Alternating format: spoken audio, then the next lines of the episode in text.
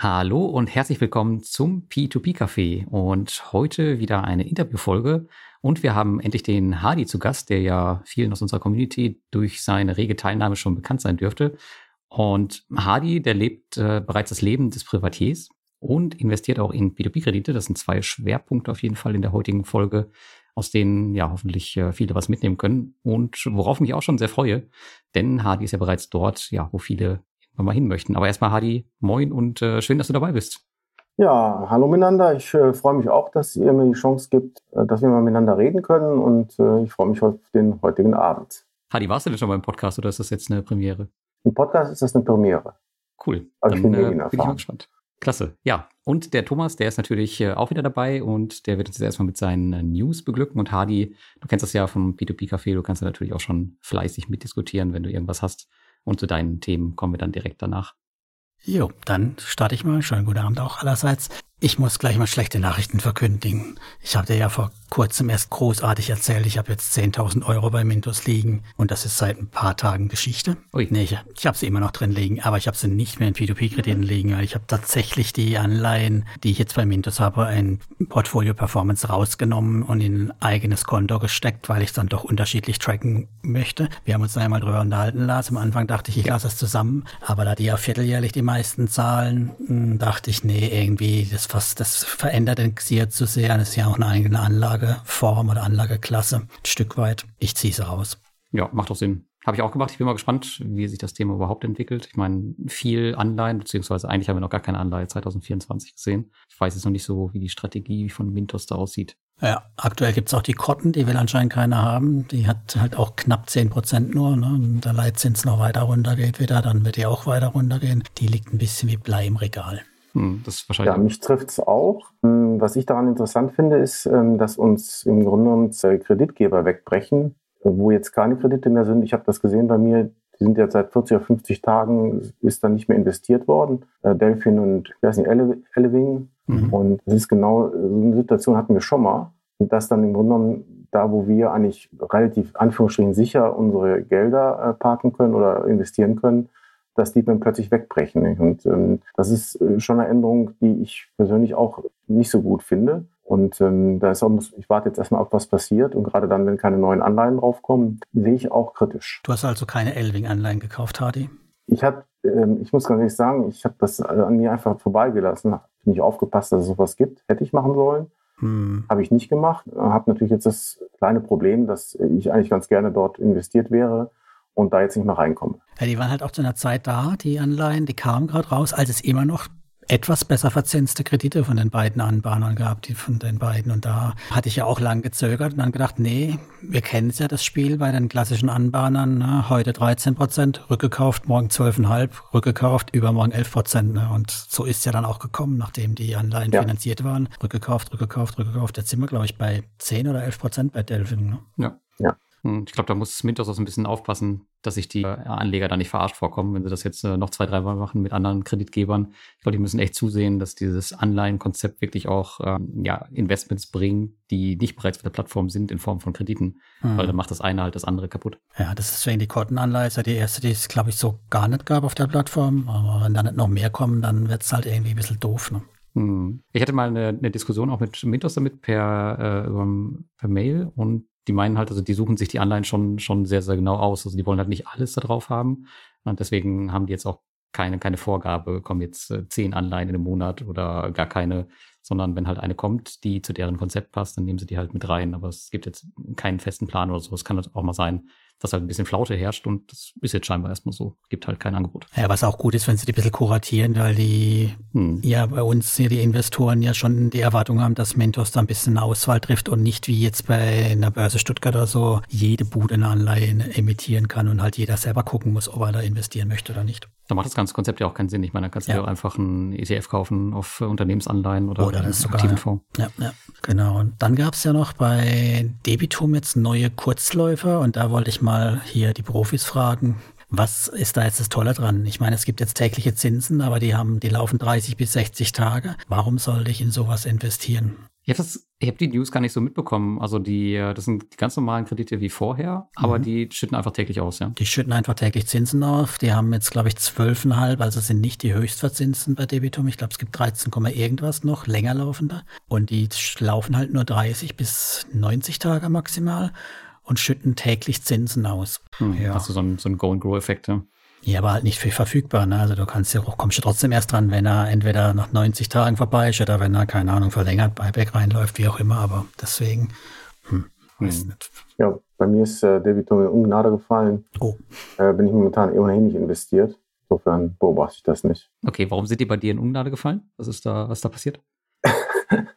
es ist immer so, dass natürlich das Problem auch bei mir war, weil ich nicht aufgepasst habe. Ich bin äh, dort mit diesen Ukraine-Krediten reingefallen. Ah, okay. Ich habe eigentlich mhm. gedacht, ich habe gedacht, äh, ich weiß nicht, wie der Kreditgeber da hieß, aber ich habe gedacht, ich äh, investiere eigentlich in estnische äh, Kredite. Aber das war im Prinzip einfach nur ein Kreditgeber, der wohl in Est Estland äh, gearbeitet hat, hat die aber in der Ukraine vergeben. Und da habe ich mich einfach nicht genau genug informiert. Und, äh, aber für mich hatte das den Anschein, als wären das estnische Kredite, weil ich zum Beispiel in der Ukraine eigentlich überhaupt nicht investieren wollte. Also entsprach damals überhaupt nicht meinem Zielgebiet. Wenn das dann passiert, ist das nicht so schlimm, aber nicht wissentlich mit solchen Summen. Und äh, das fand ich so ein bisschen blöde, dass ich da im Grunde genommen da so reingefallen bin. Und ja, und zurzeit sehe ich äh, auch keine An Veranlassung dort. Äh, ich kriege meine Gelder auch so unter. Also das heißt, dass ich brauche mich da nicht drum zu kümmern. Die sind auf Hold im Grunde genommen. Also ich sag mal, wenn ich jetzt äh, ein Problem hätte, Gelder unterzubekommen, würde ich mir das nochmal angucken, aber ähm, an sich wollte ich da nicht mehr investieren. Haben halt gute Zinsen noch, immer noch, die haben immer noch 13 Prozent dort auf der Plattform.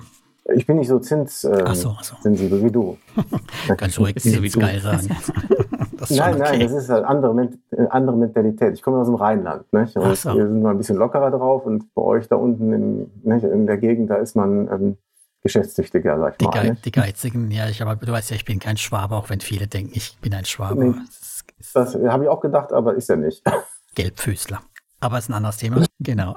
Also Debitum, ja, also für mich hat sich auch nicht erschlossen. Ich habe jetzt mal spaßhalber in ein paar Euro da reingestopft, aber eigentlich, vielleicht kann es uns ja jemand erklären in der Community, was das soll. Also ich bin nicht drauf gekommen. Genau, ansonsten äh, habe ich noch ein In-Demo-Video veröffentlicht auf meinem YouTube-Kanal habe ich ja letztes Mal schon gesagt, dass ich da ein bisschen mehr machen will. Und da habe ich jetzt was gelernt. Ich weiß nicht, Lars, ob dir das natürlich schon völlig klar war. Aber für mich war es nochmal so ein kleiner Augenöffner. Es hat jemand ein paar Fragen gestellt zu dem Ganzen, wie es um die äh, Gutachter angeht, ob die verbandelt sind oder nicht verbandelt sind mit Indemo. Und auch nochmal im Zusammenhang habe ich nochmal beim Sergei nachgefragt, ja, wie sie denn Geld verdienen ne, und wie Indemo ihr Geld verdient. Und das war für mich ein bisschen erstaunlich, die Antwort. Weißt du es, Lars, wie sie ihr Geld verdienen? Nee. Nee? Jetzt kommt. Nee. Sie verdienen nicht mit Gebühren oder mit irgendwelchen Beteiligungen, sondern sie verdienen tatsächlich nur Geld, wenn das Ganze verwertet wird. Okay. Ich hätte fast vermutet, dass sie zu Anfang noch gar kein Geld verdienen. Das wäre jetzt, Genau, sie äh, verdienen kein Geld. Sie verdienen erst Geld, wenn das erste Ding verwertet wird, aber dann verdienen sie schon ganz gut Geld. Also er schreibt natürlich, dass es fair ist. Also sie, sie kriegen 50 Prozent von dem Gewinn am Schluss. Ne? 50 Prozent werden an uns ausgeschüttet. Das sind dann die 15,x Prozent oder mindestens, würde ich jetzt mal sagen. Und das, die anderen 50 Prozent, die bekommen sie. Hm. Ist es aber gar nicht, gar nicht so schlecht, weil dann ja. ähm, liegt es halt auch ja, in ihrem Interesse, diese Dinger zu Ende zu bringen und auch nicht ewig zu halten. So sieht's aus. Das war für mich jetzt so der Punkt, wo ich gedacht habe, ja, okay, aber dann, äh, wenn ich dran denke, so hier bei Linked Finance fand ich ja auch immer gut, dass die Linked Finance bezahlt wurde auf, also die haben prozentual gekriegt, aber prozentual an den Zinsen, da haben die Geld gekriegt. Und das hat schon relativ gut äh, funktioniert im Vergleich zu Flender, ne, die ja viele höhere Ausfälle hatte. Und bei Indemo ist das Interesse noch viel, viel höher, weil die verdienen ja beim Abschluss oder so, da gibt es ja nicht einen Abschluss, sondern die verdienen erst dann was, wenn sie was erlöst haben. Mhm. Das ist ähnlich wie bei, bei Exia Funder, ne? Die kriegen auch äh, relativ viel, wenn dann die, die Fälle zu Ende gebracht werden. Aber die haben auch noch eine Gebührenstruktur drumherum. Aber es gibt auch Beispiele, wo es nicht funktioniert hat, zum Beispiel bei Reinvest24. Die haben ja auch diese Success-Fee. Hm. Aber wenn halt das, die Hälfte des Portfolios ausfällt, dann bringt der halt die Success-Fee auch nicht mehr ja. viel. Und dann geht die Plattform dann am Ende runter. Natürlich weiß man auch nicht, wie, wie gut ihr Vorfinanzierungsmodell ist, also wie viel, wie sie da Zinsen zahlen und was auch immer. Aber trotzdem, so grundsätzlich vom Ansatz her, war mir das dann nochmal eine Spur sympathischer als sonst. Aber letztendlich müssen die ja irgendwie eine andere Quelle haben, weil ich meine, Demo ist ja jetzt schon zwei oder drei Jahre an dieser Entwicklung dieser Plattform dran. Das muss ja auch irgendwer bezahlt haben. Mhm. Die haben ja auch nicht wenig Mitarbeiter. Also die haben ja auch schon ein Team, was größer ist als bei Swapper mit einem Kreditvolumen von über 20 Millionen im Monat. Ja, also irgendwas muss ja irgendwer, muss es da jemanden geben, der die ja mit Geld unterstützt. Und auf Jahre, ne? Ich meine, genau. Wir, wir wissen ja, diese Kredite, bis die durch sind überall, das dauert ja zwei bis drei Jahre. Also von daher war, war das ja jemand, der wusste, er braucht einen langen Atem. Hm. Ja. Aber ja, das war heute nochmal interessant, das äh, nochmal das zu, zu schärfen. Also von daher kann ich gleich nochmal 10 Euro überweisen. Ja, spannend. Also für mich tut sich ein bisschen sehr, sehr wenig auf der Plattform aktuell. Aber gut, es ist vielleicht auch, weiß ich nicht, ob man eine andere Erwartungshaltung haben darf bei so einem Projekt. Aber mal schauen, ich stehe noch am Anfang. Ein bisschen Ergebnisse müssen jetzt mal dieses Jahr kommen und dann gucken wir mal. Ich glaube, zwei, drei Projekte sind eins nach vorne gerutscht hier. Irgendwo gab es einen Einspruch und so Zeug, aber und ich glaube, es sind auch zwei oder drei Auktionen durch. Also die sind abgeschlossen positiv. Also von daher ja. sollte sich was bewegen. Aber wir haben halt noch kein Geld gesehen. Ne? Das ist ja immer das Cash, Cash, Cash. Da gab es noch nichts. Hm. In Demo ist das eine Plattform für dich, ähm, Hardy, oder ist, äh, ist die komplett außen vor bei dir?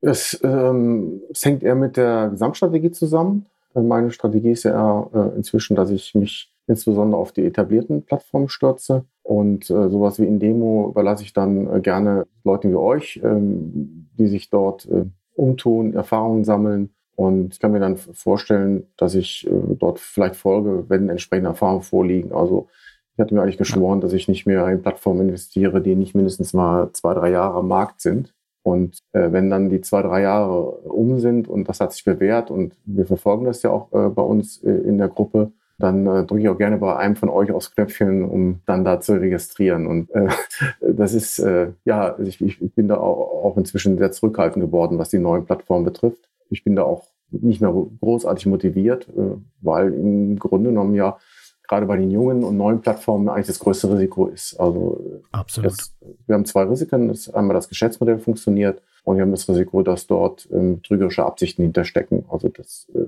ähm, haben wir jetzt zwar länger nicht mehr gehabt, aber das sind halt die beiden Dinge, die äh, immer mit eine Rolle spielen. Und da muss ich sagen, ich habe eben nochmal dran gedacht, das Erste, was ich eigentlich hier so gelernt habe oder was ich so beeindruckend fand, als Lars mal gesagt hatte, kann ja alles über alles nachdenken, wie man die Plattform bewertet und so. Und das, das also sagen wir mal, das, das eigentliche Kriterium, was sich eigentlich immer bewährt hat, ist, dass äh, Plattformen, die länger am Markt sind, dass das auch Plattformen sind, die überleben werden oder wo das eigentlich das Risiko geringer wird.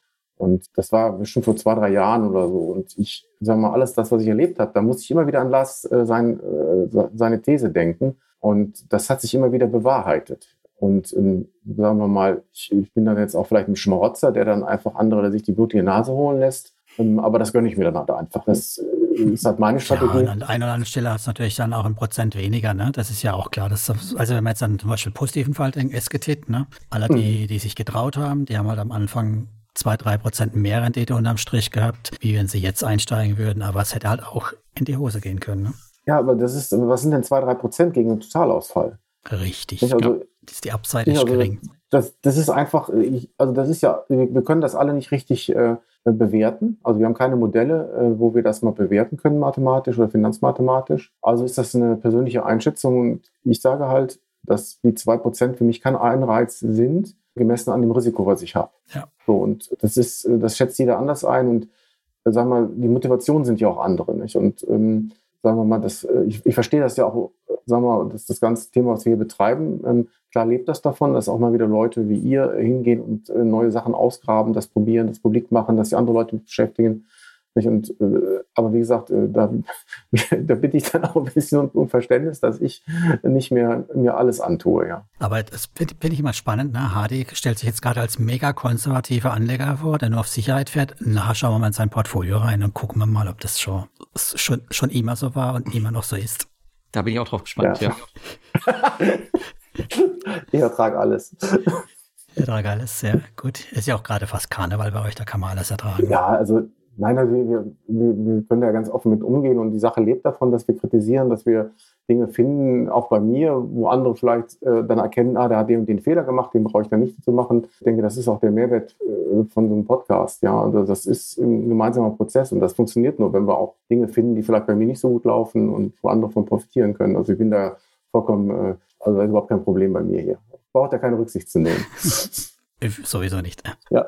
Aber Lars, du bist dran. Ich glaube, wir sind durch mit meinen Nachrichten. Okay, ja, im Bereich P2P treibt mich eigentlich ähm, aktuell gar nicht so viel rum. Ich erwarte hier jetzt im ersten Quartal eigentlich keine Katastrophen jetzt oder großartige Probleme, außer dass wir jetzt halt schon kennen, SLCO, Ländermarket, bla bla bla. Aber meine Hauptaufgabe aktuell bei P2P liegt eigentlich darin, mein Geld so ein bisschen vor Cashtrack zu schützen. Das ist so das Einzige, was ich eigentlich, was mir Sorgen macht bei einigen Plattformen. Ja, aber am Wochenende gibt es jetzt eine andere wichtige Entscheidung zu treffen, was mein persönliches Cash nämlich angeht. Denn die 3,5% Tagesgeldaktion bei der DKB, meiner Hausbank, die läuft aus. Und ich glaube, das fällt danach um satte 2%. Und Ouch. jetzt äh, geht es gerade darum, ähm, zu entscheiden, wohin mit der Kohle. Und der, der Alex Fischer, ich weiß nicht, ob ihr die Schatzmeister hört, aber der meint ja immer, ähm, schöne Grüße an der Stelle, dass sich das Cash-Management ähm, da nicht wirklich lohnt. Aber ich muss sagen, im letzten Jahr äh, kam bei mir, dadurch, dass ich doch immer versucht habe, das optimal zu verteilen, doch schon so einige Euros zusammen, die mir halt sonst dieses Jahr fehlen würden. Daher lege ich da schon ziemlich einen Wert drauf, dass es alles ja optimal verzinst wird. Und ähm, mein Cashpolster hm, steigt halt auch über die Jahre. Das ist dynamisch festgelegt in meinem Aktienportfolio. Ich halte da immer Cash zurück. Ähm, und auch der Notgroschen, der ist an der Inflation festgemacht. Und ich habe hier und da so noch Spartöpfe, die ich jetzt nicht unbedingt irgendwo investieren möchte. Und daher machen da so ein paar Prozent Verzinsung schon, ja, einiges aus. Und ähm, ja, aktuell liebäugel ich da so mit so einer Kombination. Also Trade Republic, die haben ja vier Prozent mhm. ohne Limit, beziehungsweise ohne zeitliches Limit. Ein Limit liegt bei 50.000. Das kann man natürlich erstmal ausreizen ähm, dann habe ich noch ein bisschen was bei Freedom 24 liegen, in dem Festgeld. Da kann man auch bis zu 20.000 Euro. Ähm, das ist ja so die Grenze, bei der noch gesichert ist, kann man das ausreizen. Ansonsten gibt's auch Weltsparen.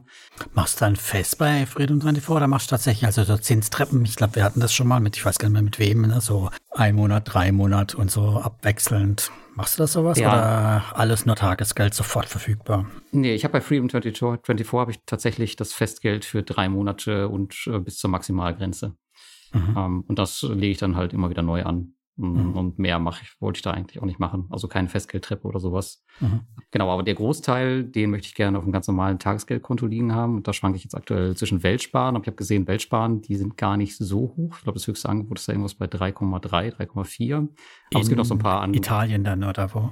Nee, nee, auch in Schweden. Also schon ja. ein ordentliches Länderrating oder Norwegen. Schweden, haben die, nicht, haben die den Euro? Nee, haben sie nicht. Ah ja. Aber genau die Einlagensicherung, da muss man dann aufpassen, dass das halt dann in ihrer Landeswährung ist. Aber wie gesagt, du kannst ja auswählen, was du nimmst. Das ist ja Weltsparen. Also deswegen kannst du dir ja die Länder da auswählen, musst halt immer das Kleingedruckte lesen. Aber es gibt auch noch so zwei, drei Banken nebenbei, zum Beispiel die Volkswagen Bank, die bietet, glaube ich, gerade 3,8 Prozent Zinsen bis, ähm, ich glaube, sechs Monate als Neukunde. Das sind schon mal, hast du schon mal sechs Monate deine Ruhe ja, da muss man so ein bisschen schauen. Aber das ist aktuell mein, mein Projekt jetzt fürs Wochenende, was ich angehen werde, weil nächste Woche ist das Tagesgeld vorbei. Ich würde es gerne bei meiner Hausbank liegen lassen. Das war immer schön einfach. Aber jetzt muss ich ja halt ein neues Zuhause suchen für das Geld. Zur ja. Not Island Kauping Bank, habe ich gehört, ist toll. Nee, genau, da bin ich halt ein bisschen vorsichtig. Ich bin ja schon vorgeprägt. Also tatsächlich kommen mir sowas, also ich achte tatsächlich auch bei Weltsparen, dass das Länderrating ordentliches ist. Ähm, da möchte ich nicht nochmal so eine Erfahrung haben wie damals. Ich meine, ist ja alles gut gegangen. Deswegen bin ich auch bei Freedom 24 eigentlich vorsichtig, auch wenn da wahrscheinlich nichts großartig schiefgehen wird. Aber das ist ja auch kein klassisches Tagesgeld, sondern das sind ja diese Aktien-Swap-Geschäfte, die sie im Hintergrund machen. Weiß nicht, in was für einer Situation einem sowas mal um die Ohren fliegen kann. Von daher. Man muss ja kein unnötiges ja. Risiko wegen, wie der Hardy so schön sagt, wegen ein paar Prozentpunkte eingehen. Ganz genau, ja. ja. Das denke ich auch. Gerade bei den, bei den Rücklagen, da ist es schon sehr, sehr wichtig, dass sie sicher angelegt sind. Ich hatte hab das Problem auch. Und ich habe das, ich habe jetzt einfach, ich bin ja bei Quirion und äh, die bieten ja auch so eine Strategie an, die bis Mitte des Jahres äh, kostenfrei ist. Das nennt sich, Produkt nennt sich Cash Invest, ähm, aber äh, dahinter verbergen sich im Grunde genommen die Overnight-Swap-Geschichte bei der EZB, wo man das Geld ja über Nacht parken kann und kriegt dann irgendwie drei, acht oder vier Prozent. Ähm, und das ist so meine Antwort. Also ich habe das, ich habe das schon erwartet, dass das runtergeht, habe dann angefangen, Anfang des Jahres schon die Gelder dort abzuziehen und äh, in so ein Produkt zu packen. Mhm. Und also ich, ich persönlich äh, denke halt, warum soll ich da jetzt, ähm, also ich wollte jetzt nicht irgendwie auch neue Konten aufmachen und, und deshalb habe ich dann äh, einfach die Börsenprodukte genommen, die sich da anbieten, weil diese Overrate-Swaps, die sind ja eigentlich normalerweise äh, sicher und kriege auch meine knappen vier Prozent und das sollte in Ordnung sein. Sind es normale ETFs oder ist das nur das, was diese Querion anbietet? Nee, das sind die normalen ETFs. Es gibt ja mehrere. Also du hast zwei, ne? Ja, es gibt, äh, genau, es ist, äh, die machen dieses Cash Invest, da steckt noch ein bisschen mehr hinter. Die haben auch ähm, Corporate Bonds von 0 bis 1 Jahr drin, aber es sind auch, mhm. glaube ich, drei Overnight-Produkte drin. Ähm, das ist ein bisschen, wahrscheinlich deshalb, um das Produkt ein bisschen interessanter zu machen für die Leute. Aber da, sagen wir mal, das ist nichts, letztlich äh, besteht das äh, insbesondere diese Overnight äh, Rate Swap. Die kann ja jeder ich habe dann normalerweise den XX-Trackers 2 drin. Ähm, da habe ich extrem viel Geld, habe ich alles geparkt und das hat sich in den letzten Monaten als bequem entpuppt. Na klar, ich habe natürlich dann immer die Ankaufsgebühren, theoretisch, die aber nicht ins Gewicht fallen. Ähm, aber da habe ich Ruhe und brauche mich nicht zu kümmern und äh, bin ich dann nicht von diesen Entscheidungen abhängig von den einzelnen Banken. Ich habe ja tatsächlich mal ein paar Anleihen auch reingezogen, aber das ist halt schon etwas sperriger. Da muss ich extra Smart Broker und jetzt haben sie den Smart Broker umgezogen auf neuer Smart Broker und ich brauche auch wieder was Einfaches. Das hat mich nicht überzeugt mit diesen Staatsanleihen und so. Also grundsätzlich hat es schon funktioniert, nur das ist irgendwie nicht so geschmeidig, wie einfach Geld von Konto A auf B überweisen. Hm, wir haben ja momentan auch die gute Situation, dass wir nach wie vor eine inverse Zinskurve haben. Das heißt also, äh, wenn ich jetzt nicht auf Zinssenkungen äh, spekuliere, äh, dann habe ich ja sogar den Vorteil, dass ich da bei den kurzlaufenden eigentlich eine höhere Verzinsung habe als bei den länger laufenden. Und sagen wir, solange die Verzinsung der kurzfristigen höher ist als der langlaufenden, mache ich mir überhaupt keine Gedanken darum. Und ich habe mir auch das überlegt, gehe ich in langlaufende rein, da ich ähm, den US-Markt wegen Währungsrisiko ausschließe, kommt für mich dann nur Euro in Frage. Und äh, dann sage ich mir, warum soll ich dann jetzt für zweieinhalb Prozent, ich weiß nicht, wie jetzt momentan die Staatsanleihen stehen, 2,4 oder 2,5 irgendwas, ähm, warum soll ich da reingehen, wenn ich dann äh, bei meinen kurzfristigen äh, meine 4 Prozent bekomme, mit denen ich glücklich bin, ja. Ja, ich habe nur so sechs Monate damals genommen. Also die laufen jetzt alle auch aus demnächst. Also das war so, aber, die, aber da sind es auch nicht viel mehr gewesen, sind auch höchstens gut, da gab es noch nicht ganz so viel auf dem Tagesgeldkonto, aber es war etwas das weniger auf dem Tagesgeldkonto und dann hast du halt diese Handelsgebühren dann auch und äh, musst ja dann gucken, wie du denn überhaupt an der Börse kriegst und so, das Handelsvolumen hoch genug ist und und und. Also ich finde es eher anstrengend. Ja, Anleihen direkt finde ich auch stressig. Aber die, ähm, die T-Bills, die hast du doch auch, Nee, habe ich nie gemacht. Habe ich überlegt gehabt, aber habe es dann nie gemacht, weil ich irgendwie, wenn ich Dollars hatte, immer bisher, sobald es irgendwie, was ich, 500, 600 Dollar waren, habe ich dann irgendwie was nachgekauft in der Regel. Sofort, sofort okay. raus, raus, raus, raus. Hm. Aber jetzt mal gucken, jetzt äh, eben bei, bei 24, da mache ich es ja auch, da schiebe ich es jetzt auch erstmal rüber, und, weil da ja die Gebührenstruktur ein bisschen anders ist, jetzt wie bei CupTrader und ich glaube, die T-Bells waren doch auch erst ab 1000 oder was war das? Gab es auch genau, eine, musste, ein musste Tausender Pakete kaufen und mhm. das kostet auch, ähm, ich glaube, 5 oder 10 Euro ähm, Provision, die Dinger zu kaufen. Aber die sind auf jeden Fall auch relativ äh, pflegeleicht und die notieren aktuell bei 5,5 Prozent, je nachdem, was für ein Ablaufdatum du hast. Naja, da muss ja auf jeden Fall jeder so ein bisschen seine Strategie finden. Ich versuche da so ein Zwischending zu fahren. Also wenn ich das jetzt äh, für sechs Monate irgendwo fest anlegen kann, ähm, und dafür ein Bankkonto eröffne, finde ich das okay. Wenn es jetzt irgendwie nur eine Zinsgarantie für zwei Monate oder einen Monat gibt, dann mache ich mir die Mühe nicht. Nutze ich dann sowas wie Weltsparen, weil Weltsparen ist schon echt super easy. Kann man schon, kann man schon auf jeden Fall äh, machen. Da musst du ja auch keine Bankkonten in dem Sinne eröffnen.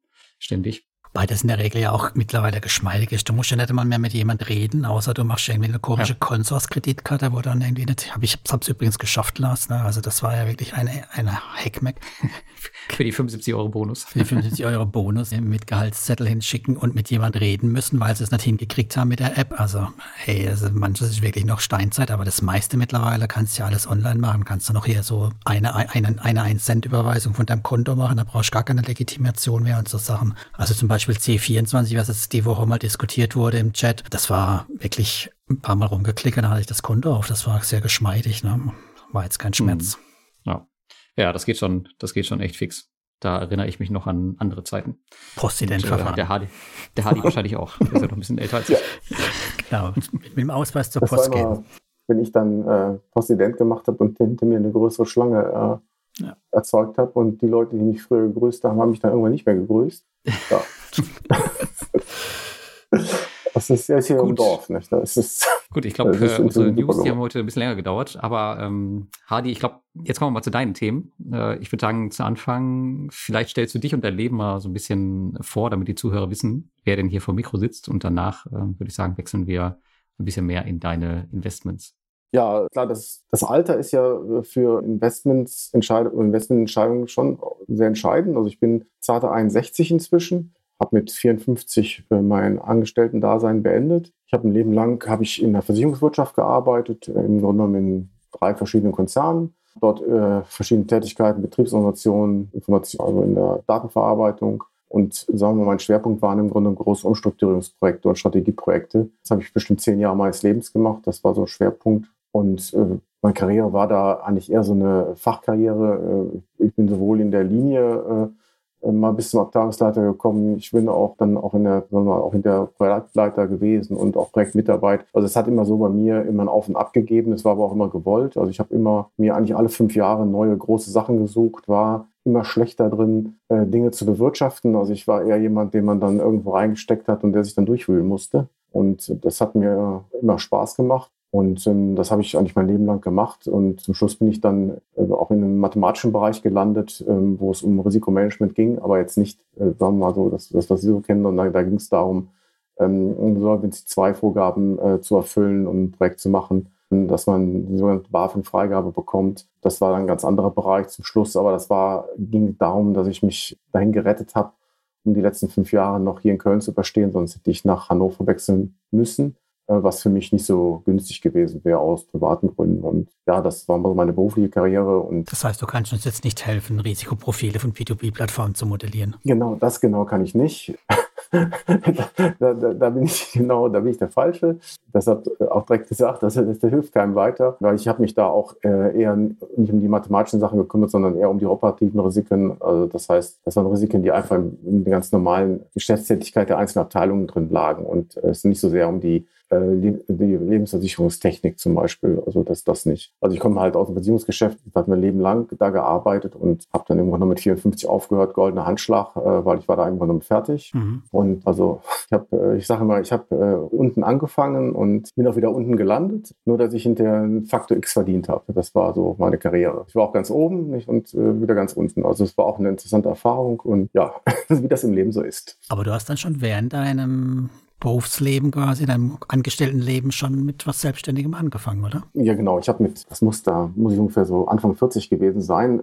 Da neigte sich meine Karriere so langsam dem Ende zu. Also aus heutiger Sicht kann man das sagen, oder Mitte 40. Und äh, dann habe ich, äh, hab ich angefangen mit Modelleisenbahnhandel. Das habe ich erst gemacht. Und dann war so ein Einstieg in Onlinehandel, was mir sehr, sehr viel Spaß gemacht hat. Und habe das auch Jahre gemacht. Äh, bin dann, muss so mit 50 gewesen sein, bin in den äh, Modellautohandel eingestiegen. Auch da war das. das Warum hast du da gewechselt? Sind deine Kunden, Kunden dir weggestorben oder, oder was, was war so nee, der das, Grund? Nein, das, das, äh, es, es, es, war immer dasselbe, es war immer wieder dasselbe Spiel in meinem Leben. Also ähm, ich habe das Modelleisenbahn aufgebaut, habe erst mit Gebrauchtartikeln gehandelt, das heißt Sammlungen aufgekauft, die dann wieder äh, verkauft. Dann bin ich auf Neuware umgestiegen und äh, man kann das gar nicht glauben. Also dass ich dann im Prinzip, obwohl ich nicht direkt von Märklin beliefert wurde, war ich trotzdem äh, mit unter den Top Ten äh, nach Umsatz unter den Top Ten Märklin-Händlern, zum Beispiel mhm. bei eBay. Okay. Und ähm, dann war das so, dass mir das, ähm, ich hatte bei den Modelleisenbahnen vor, äh, den Nach Nachteil, äh, ich hatte keinen Bezug zu den Vorbildern. Also ich fand die Modelleisenbahn ganz lustig. Dann kam dazu, dass ich selbst ähm, in die Situation war, dass ich hier äh, kein Interesse mehr an der, an der Sammlung hatte. Ich hatte kein Interesse an den Vorbildern. Und ähm, dann war das eigentlich im Prinzip schon, da fehlt so ein bisschen ähm, am Ende so ein bisschen äh, so der Spirit dabei. Und mhm. dann habe ich meine Frau kennengelernt und die hat mich dann zu den Modellautos gebracht, weil sie hat im Bereich, die hat im Motorsportbereich gearbeitet und hatte Kontakte in die Szene. Und dann bin ich mit Modellautos angefangen. Und ja, großer Junge, nicht? Und äh, Autos, äh, da konnte ich natürlich mit den Vorbildern mehr anfangen. Und äh, das ist einfach so, nicht? Und äh, das lebt davon. Und dann bin ich so in die Szene eingestiegen und es hat halt auch fachlich eine Menge Spaß gemacht. Ja, und dann äh, bin ich da auch, habe ich da auch kräftig Gas gegeben und es lief auch eigentlich ganz gut. Und ja, das habe ich dann, kann man sagen, sieben, acht Jahre äh, gemacht und bin da auch weit nach vorne gekommen. Also auch jetzt war ich sicherlich auch einer der, sagen wir mal, an die Top-Händler kam ich natürlich nicht ran, aber ich war da schon ein mittelgroßer Händler. Das hat eigentlich auch funktioniert, war auch so groß, dass man hätte von leben können. Aber dann habe ich vor zwei, drei Jahren ähm, mir auch die Sinnfrage gestellt, äh, was will ich noch? Und diese Perspektive, dann doch weltgrößter Modellautohändler zu werden, äh, war dann doch keine Perspektive mehr, äh, weil es, es machte einfach keinen Sinn. Also mhm. es, und nun mir das zu beweisen, dass ich es kann, ist dann auch zu wenig. Und dann habe ich vor, ich mal sagen, vor zwei, drei Jahren habe ich brutal auf die Bremse getreten und habe das jetzt so runtergefahren, dass das jetzt einen Umfang von zwei, drei Stunden Job vielleicht am Tag hat. Ich kann mir Zeit für meine Kunden nehmen, das macht viel Spaß. Ich habe natürlich viele Kontakte, ich lerne viele interessante Leute kennen und ja, die, die Altersstruktur ist schon kritisch. Wenn man an ein Leben denken würde, meine Kunden sind so 60 bis 70 in der, in der Preis. Tatsächlich. Aber ich bin ja selbst auch nicht jünger. Und das heißt also, für mich wird es dann reichen, ja. Also, äh, es ist auch, also, es ist auch ein Thema, wo man, also gerade was ich momentan mache in dem Segment, da gibt es auch keine Wachstumsperspektive mehr. Ja, das ist, das ist, man ist in einer absoluten Nische. Ich weiche im Grunde genommen strategisch allen großen Händlern aus. Das heißt also, ich stürze mich im Grunde genommen auf Nischen, die nicht äh, von den großen Händlern beackert werden, wo ich keine Chance habe. Also zumindest nicht so, wie ich jetzt aktuell aufgestellt bin. Und stürze mich da auf die Nischen und dann ist man relativ sicher, da gibt es dann halt in Deutschland so zwei, drei Leute, die das noch ernsthaft machen, außer mhm. mir. Und ähm,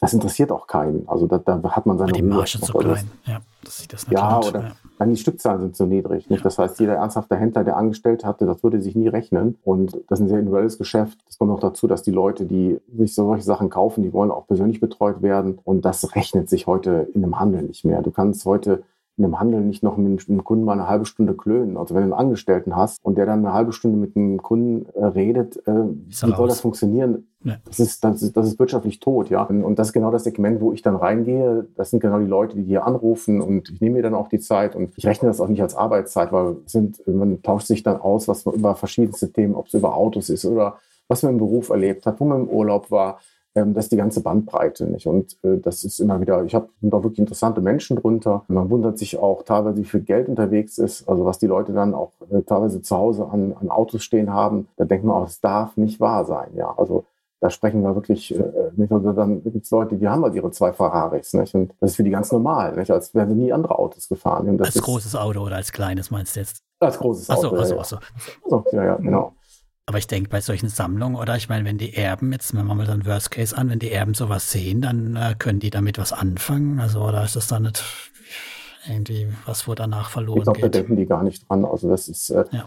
Aber, aber das sind halt einfach, ähm, aber das ist halt die ganze Bandbreite, wenn man Leute kennt, Leute aus dem Motorsport kennt. Ähm, mhm. Und das ist äh, schon äh, immer wieder interessant. Und sagen wir mal, das, das kommt noch dazu, dass bei den auch meine Frau interessiert sich auch für Autos. Das heißt, wir können auch hobbymäßig da einiges machen, auch wenn wir mal zum Nürburgring fahren oder zu Ausstellungen. Und das ist halt einfach so, äh, das passt einfach extrem gut ins Leben rein inzwischen. Das wäre bei den Modelleisenbahnen nicht so gewesen. Okay, also wir lernen daraus, wenn wir so einen kleinen Onlinehandel aufziehen, dann müssen wir uns eine super Nische suchen, damit das funktioniert und nicht hier. Wie heißen die auf Amazon, diese Seller? Lars, du weißt es doch. Das ist ja auch tot. Also das ist, es gibt drei Phasen äh, beim Onlinehandel. Die erste Phase war, das war noch Glücksrittertum, das war Goldgräberstimmung, da konnte jeder erfolgreich sein. Die zweite Phase war, dass dann von den größeren Händlern in China produziert wurde. Da gab es die erste große Bereinigungsphase. Wir sprechen hier von Massenmärkten, nicht von Nischenmärkten und Sammlermärkten. Mhm. Das war die zweite Phase. Und die dritte Phase, in der befinden wir uns jetzt. Jetzt werden diese großen oder ehemals großen Händler finden auch ihr Ende, weil die Dinge werden im Grunde genommen direkt von chinesischen Herstellern direkt äh, nach Europa äh, geschifft. Das heißt, äh, die Händler haben hier, die machen Dropshifting oder haben hier ihre Lager Dropshifting, hier. Dropshifting, das war es, was ich gesucht habe, ja.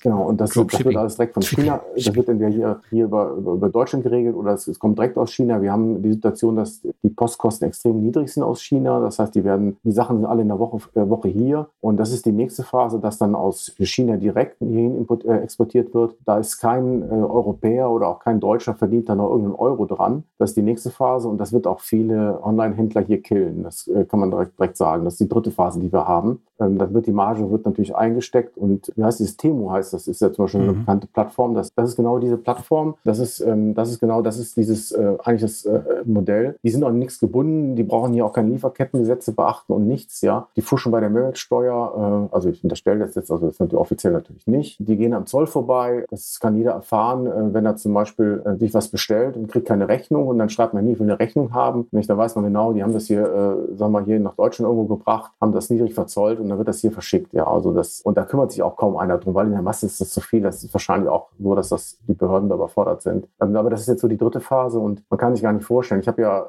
äh, sagen wir, ich war in der Szene auch sehr vernetzt. Da waren Unternehmen, die hatten 25, 30 Millionen Euro Umsatz. Die sind von einem, von einem Jahr kaputt gegangen. Ja? Unvorstellbar, was da passiert ist. Und deshalb kann man äh, wieder auf die Frage zurückzukommen. Das ist, wir sprechen ja über die Massenmärkte. Deshalb, wenn man Onlinehandel macht, wäre meine Empfehlung immer, sich eine Nische zu suchen, idealerweise äh, das, wo das eigene Hobby mit verbunden ist und immer zu schauen, ob da was zu machen ist, ob man da Kontakte bekommt, äh, immer schauen, ob da nicht ähm, große Player am Markt sind, äh, wo man von vornherein keine Chance hat, dann äh, kann man das sicherlich äh, langsam aufbauen. Und wenn man äh, das große Spiel spielen will, dann muss man sagen, dann ist, muss man schon tough sein. Gut, aber lass uns mal zurück zu unserem P2P-Thema gehen, bevor wir jetzt hier alle in die Dropshifting-Kanäle ja, ja. die Leute verlieren. Shipping. Wie ging es denn los mit P2P bei dir? Ich fang mal, fang mal an. So ganz kurzen Abriss. Ja, das war ähm, 2015 mit Aux Money. Ähm, das war mein erster Kontakt. Ich, ich, weiß auch nicht mehr, wie ich da drauf gekommen bin, auf diesen Irrsinn. Aber der Aux Money war mein erster äh, Kontakt und da habe ich die ersten Berührungen, die ersten Erfahrungen gemacht. Ich weiß, dass ich bei Aux Money noch ganz gut rausgekommen bin. Also ich habe da keine Verluste gemacht. Ich habe da auch ein also keinen nennenswerten Gewinn gemacht, aber es, also ich habe da am Ende ist da was übrig geblieben. Also ich bin, laufen natürlich immer noch die Kredite. Das war meine erste Erfahrung. Das ging auch ganz, äh, da waren die höher verzinslichen, also diese ganze Problematik mit äh, verschiedenen Risiken und ähm, da ging das los und äh, da war aber so, dass ich dann eigentlich relativ schnell gemerkt habe, das wird nicht funktionieren auf Dauer und habe dann im Grunde genommen, ich weiß nicht, ob ich das ein Jahr lang gemacht habe oder so und habe mich dann, sagen wir, erstmal äh, zurückgezogen wieder und habe das dann einfach laufen lassen, mhm. äh, weil selbst ähm, hatte ich auch, sagen wir, die eigene Erfahrung gemacht im Kasso, wie schwierig ist es in Deutschland überhaupt Geld zu bekommen, wenn man äh, in dieser Problematik ist und warum soll das solchen Unternehmen wie Oxmoney besser gehen? Und das haben wir jetzt ja dann auch erlebt. Also das heißt, da sind wohl auch viele Leute, haben da ja auch wohl Geld verloren. Also äh, ich habe zum Schluss habe ich nur noch in die guten Risiken investiert. Vielleicht war das mein Glück oh, und bin eigentlich dann eigentlich, äh, sagen wir mal, relativ gut aus der Nummer rausgekommen. Also das heißt. Wir hatten auch schon Gäste hier, die haben auch wirklich Geld damit verdient. Ich glaube, Grüße gehen raus an Thomas aus der Schweiz. Ich meine, der hatte auch bei Oxmoney ein positives Outcome am Schluss. Ja, ja, ich sage, ich, ich, hab, ich bin ja auch nicht negativ und ich habe da auch ein bisschen Geld mit verdient, aber ich weiß ja, ich habe das nie ausgerechnet, welchen Zinssatz dabei rumkommt. Aber es war bezogen auf die eingesetzte Summe zu niedrig und ich muss eigentlich sagen, dass ich froh war, dass ich da so gut rausgekommen bin, das heißt ohne Verluste. Also dann ging es ab zum Mintos, oder? Genau, das war dann der nächste Schritt. Kann ich auch gar nicht sagen, wie es war, aber ähm, so bin ich dann irgendwann äh, genau in die P2P-Szene eingetaucht. Ich glaube, es war auch insbesondere durch YouTube, ähm, dass ich da Kanäle gesehen habe und dass ich da auch Leute gesehen habe, die ihre Portfolios haben und da ging es halt los und mit, das war im Grunde genommen dann der, der nächste Schritt und damit bin ich eingestiegen und das war ja am Anfang auch, ja, das war ja ein Selbstläufer, das war einfach, sah ja gut aus und damit ging es dann weiter. Und das war im Grunde genommen der Einstieg dann, äh, wo ich dann diese Scheu überwunden habe, also es war für mich schon eine größere Überwindung, ähm, im Baltikum zu investieren, einfach da Geld hinzuüberweisen, also ja, das, war, also das war für mich am Anfang, war das schon sehr, sehr schwierig, auch äh, mental, aber äh, alles, was man macht und man sieht, es funktioniert ja, man kriegt auch sein Geld zurück, ähm, dann verliert man ja auch so die, die Hemmungen oder so, sagt sie, ja gut, das ist ja auch genauso wie bei uns. Also das, das heißt also, da habe ich dann auch die Hemmungen verloren und ähm, sagen wir mal, es war mir damals von, daher half mir dann auch Aux Money, dass ich da so meine ersten Erfahrungen gemacht habe und wusste halt, dass man schon ein bisschen aufpassen muss und habe mich im Grunde genommen auch aus diesen wirklich schwierigen Geschichten rausgehalten. Also da gab es ja auch viele Scams und da waren ja dann auch Kreditversprechungen von 15, 16 Prozent. Und äh, das war mir, ich habe mir immer gedacht, das kann nicht funktionieren. Und äh, ich kann mir nicht vorstellen, dass das, ja, also mir fehlte da einfach die Vorstellungskraft. Und habe dann glücklicherweise, ich weiß gar nicht, also das, wie die alle hießen, die Plattformen, aber da sind ja einige baden gegangen. Und da bin ich eigentlich auch vor verschont geblieben. Also das heißt, ich bin da eher defensiv rangegangen und habe mich im Grunde genommen, ähm, sage ich mal, immer sehr stark an den YouTubern äh, orientiert habe dann im Grunde so eine Schnittmenge auch gemeldet, äh, sagen wir mal, wo ich gefühlt hatte, dass die Leute, ja, also äh, wenn man das, man das Gefühl hatte, äh, wo sind die risikoärmeren Sachen und habe mich daran rumgehangelt und bin dann im Grunde genommen, Gruppier war dann mein, meine erste Katastrophe. Da bin ich dann halt äh, auch äh, voll reingetappt. Also das muss man einfach sagen. Also Gruppier wurde ja eigentlich auch in der Szene von den Influencern eigentlich relativ hoch gehypt. Ich weiß nicht, ob ihr das bestätigen könnt. Ähm, na klar. Ähm, und ich, es gibt auch Bilder von, von mir nicht, aber vom Lars. Sollen wir die mal ja. rausnehmen, Lars? Nö, wieso? Ich stehe da zu meiner Vergangenheit. Alles gut. wir haben alle draus gelernt. Genau. Ja, also das war der, das war schon der erste heftige Einschlag und ja, das hat, hat mich schon getroffen, habe aber irgendwie nicht die, die Lust an P2P verloren und ja, also waren meine alle bisherigen Gewinne waren dann weg nicht? und habe auch ein halbes Jahr gebraucht, bis ich wieder plus minus null war. Mhm. Was mich dann aber eher auch motiviert hat. Also das heißt, also ich fand das, natürlich habe ich da darüber geärgert, aber auf der anderen Seite war ja so, dass ich, ich glaube, das war nach einem Jahr äh, oder anderthalb Jahren, dass ich bei, wieder bei plus minus null stand. Da habe ich mir gedacht, gut, wenn immerhin hat es ja mein Portfolio geschafft, auch äh, so einen fetten Einbruch zu verdauen. Nicht? Und dann kam als nächstes kam ja bei Mintos die ersten Kredite da, da machten die Gerätsche. Da war ich so gut wie nicht betroffen. Ich kann mir bis heute nicht erklären, woran es liegt das war wirklich so, dass ich da, ähm, ich glaube, da war ich auch schon bei äh, Lars in der Gruppe und ich habe das gesehen, dass da Leute viel betroffen waren. Und da war ich komischerweise, war ich da außen vor. Also das heißt, also da waren ein paar hundert Euro, aber das war mhm. nicht der Erwähnung also es war überschaubar. War kein, kein Thema, wo ich hätte drüber, also wo ich drüber nachgedacht habe. Also das, das war ganz gut. Und allerdings ähm, war das dann auch so, so, so ein Punkt und es war dann die, ich habe das mal gesagt, das war für mich so die Phase 2. Ähm, und dann ging das los, ähm, dann habe ich mich von euch und euren Kollegen halt wild machen lassen oder von der Community und dann so. bin ich im ja, ja, also muss ich auch, ne, also ihr seid schuld, klar. Ähm, nee, ich weiß nicht. Nein, aber dann ist es so, dann bin ich zum Sa- Sammler und Jäger geworden. Ich, dann habe ich mich überall drauf gestürzt, äh, was nicht bei eins äh, auf den Bäumen war. Und das war schon, äh, äh, da habe ich ja wirklich auch ähm, gesammelt. Nicht? Und ich habe mich dann immer, ich wurde immer mutiger. Ähm, ich habe mich dann immer gegründet, habe ich das mit Diversifikation. Nicht? Und ähm, sagen wir dann, es war dann so, dass ich dann richtig in diese Szene eingetaucht bin. Also das, das waren war eigentlich so die, die, die Zeit, wo ich wirklich, also da verging kein Monat, wo ich mich nicht mindestens bei einer Plattform registriert habe. Was war das dann, die Investio-Zeit oder war das danach? Na, ja, ja, genau. Es war so ein bisschen danach auch, ja. Okay, also nach Das der, nach der ersten. Scam-Welle quasi. Genau, nach der ersten Scam-Welle war das. Mhm. Ähm, da habe ich sehr, sehr viel ausprobiert und ja, und äh, sag ich mal, wie das immer so ist, dann äh, kommt es bis zum nächsten Einschlag und der nächste Einschlag war dann äh, Vovo bei Mintos. Ähm, das war dann, sag mal, da habe ich nochmal äh, eine volle Breitseite bekommen und dann kam auch noch dann nach, nach Vovo, da war Aber warte mal später, kurz, kam, ah, die, also dann hat, dann war, aber da war ja dann das Problem bei wo, wenn das die volle Breitseite war, dass da nicht die Diversifikation dann auf der Mintos-Seite hat, dass das da hier dann durchgekommen ist beim Cashback, oder? Ja, kann ich genau, das, wir hatten ja eingangs schon darüber gesprochen, was eine ganz schöne Parallele ist. Und zwar, es war ja folgendes passiert. Und zwar, ich war bei Mintos gewohnt, man war ja an die hohen Zinsen gewohnt. Mhm. Und in der Phase sind die Zinsen gesunken. Das heißt, ich habe meine Gelder nicht mehr unterbekommen. Da habe ich im Grunde genommen äh, bei meiner Autoinvests habe ich dann entsprechend angepasst und einfach im Grunde genommen dann so bei Plattformen wie so einfach äh, auch meine, meine Summe erhöht. Und da ich immer mehr Cash-Track hatte, bin ich natürlich auf die anderen Plattformen ausgewichen. Und im Prinzip unvorsichtig, dass ich mich gar nicht mehr so, ich, mir, mir war überhaupt nicht bewusst, dass ich bei Bovo ja letztlich auch ein, äh, ein, ein Risiko habe, ein Fremdwährungsrisiko habe. Mhm. Uh, sag ich mal, das, das war einfach ein Automatismus. Ich war in dieser Plattform drin. Also war es nicht das Cashback, was, war das, was dich da gezogen hat, sondern tatsächlich der Cashtrack oder der, die hohen Zinsen dann. Genau, der, genau, der Cash-Track. Und ich habe Mhm. das, ähm, sagen wir mal, das, ja, wie gesagt, ich war ja gewohnt, es funktioniert ja alles bei Mintos. Dann kann man ja einfach auch, die, die, dann schiebt man das Geld, das Geld dahin. Und dann habe ich im Prinzip peu à peu bei Vovo das immer höher gezogen, bis ich da, glaube ich, 2000 Euro oder so investiert Was hatte. war das, ein Prozent vom Portfolio? Kann ich gar nicht mehr sagen. Also das, das waren, ja, das waren vielleicht 4, 5 Prozent vom Portfolio. Oh, dann war es ja aber eigentlich überhaupt. wenig, oder? Vom Gesamtportfolio, ja, ja. Aber Vom bei Mintos war es dann doch relativ viel. Und ja, mal- Moment, es waren f- also nicht 5% vom, vom Mintos-Portfolio, sondern es waren 5% von dem gesamten P2P oder sowas dann. Genau, vom gesamten Okay, Profil. also bei Mintos, bei Mintos müssen, müssen das von 20 Prozent gewesen sein, was Kante. Ja, ja, aber das geht ja Aber das Problem war halt, das Problem war halt, dass ich bei diesen äh, Plattformen, bei den guten, an Anführungsstrichen guten Plattformen, in soliden, also soliden, aber sagen wir, mal, bei denen, die sich bewährt hatten, meine Gelder nicht mehr unterbekommen habe. Ja, klassisch. Und der Fehler war, dass ich dann auch teilweise wahrscheinlich meine, ja, also dass das dann im Grunde genommen so ein Automatismus einsetzte, wo ich dann im Grunde genommen das so mechanisch gemacht habe und gar nicht mehr überlegt habe, was mache ich denn da eigentlich? Und dadurch ist zu viel, einfach zu viel Geld in Vovo reingeflossen. Und da, da mache ich, kann ich mir nur selbst einen Vorwurf machen. Und, ähm, Hast du denn, hast du denn mitbekommen, dass es, dass es bei Vovo irgendwie bergab geht oder allgemein in der Türkei, dass es Probleme mit der Inflation gibt? Hast du es dann ignoriert oder? zu spät. Es Hm. war zu spät.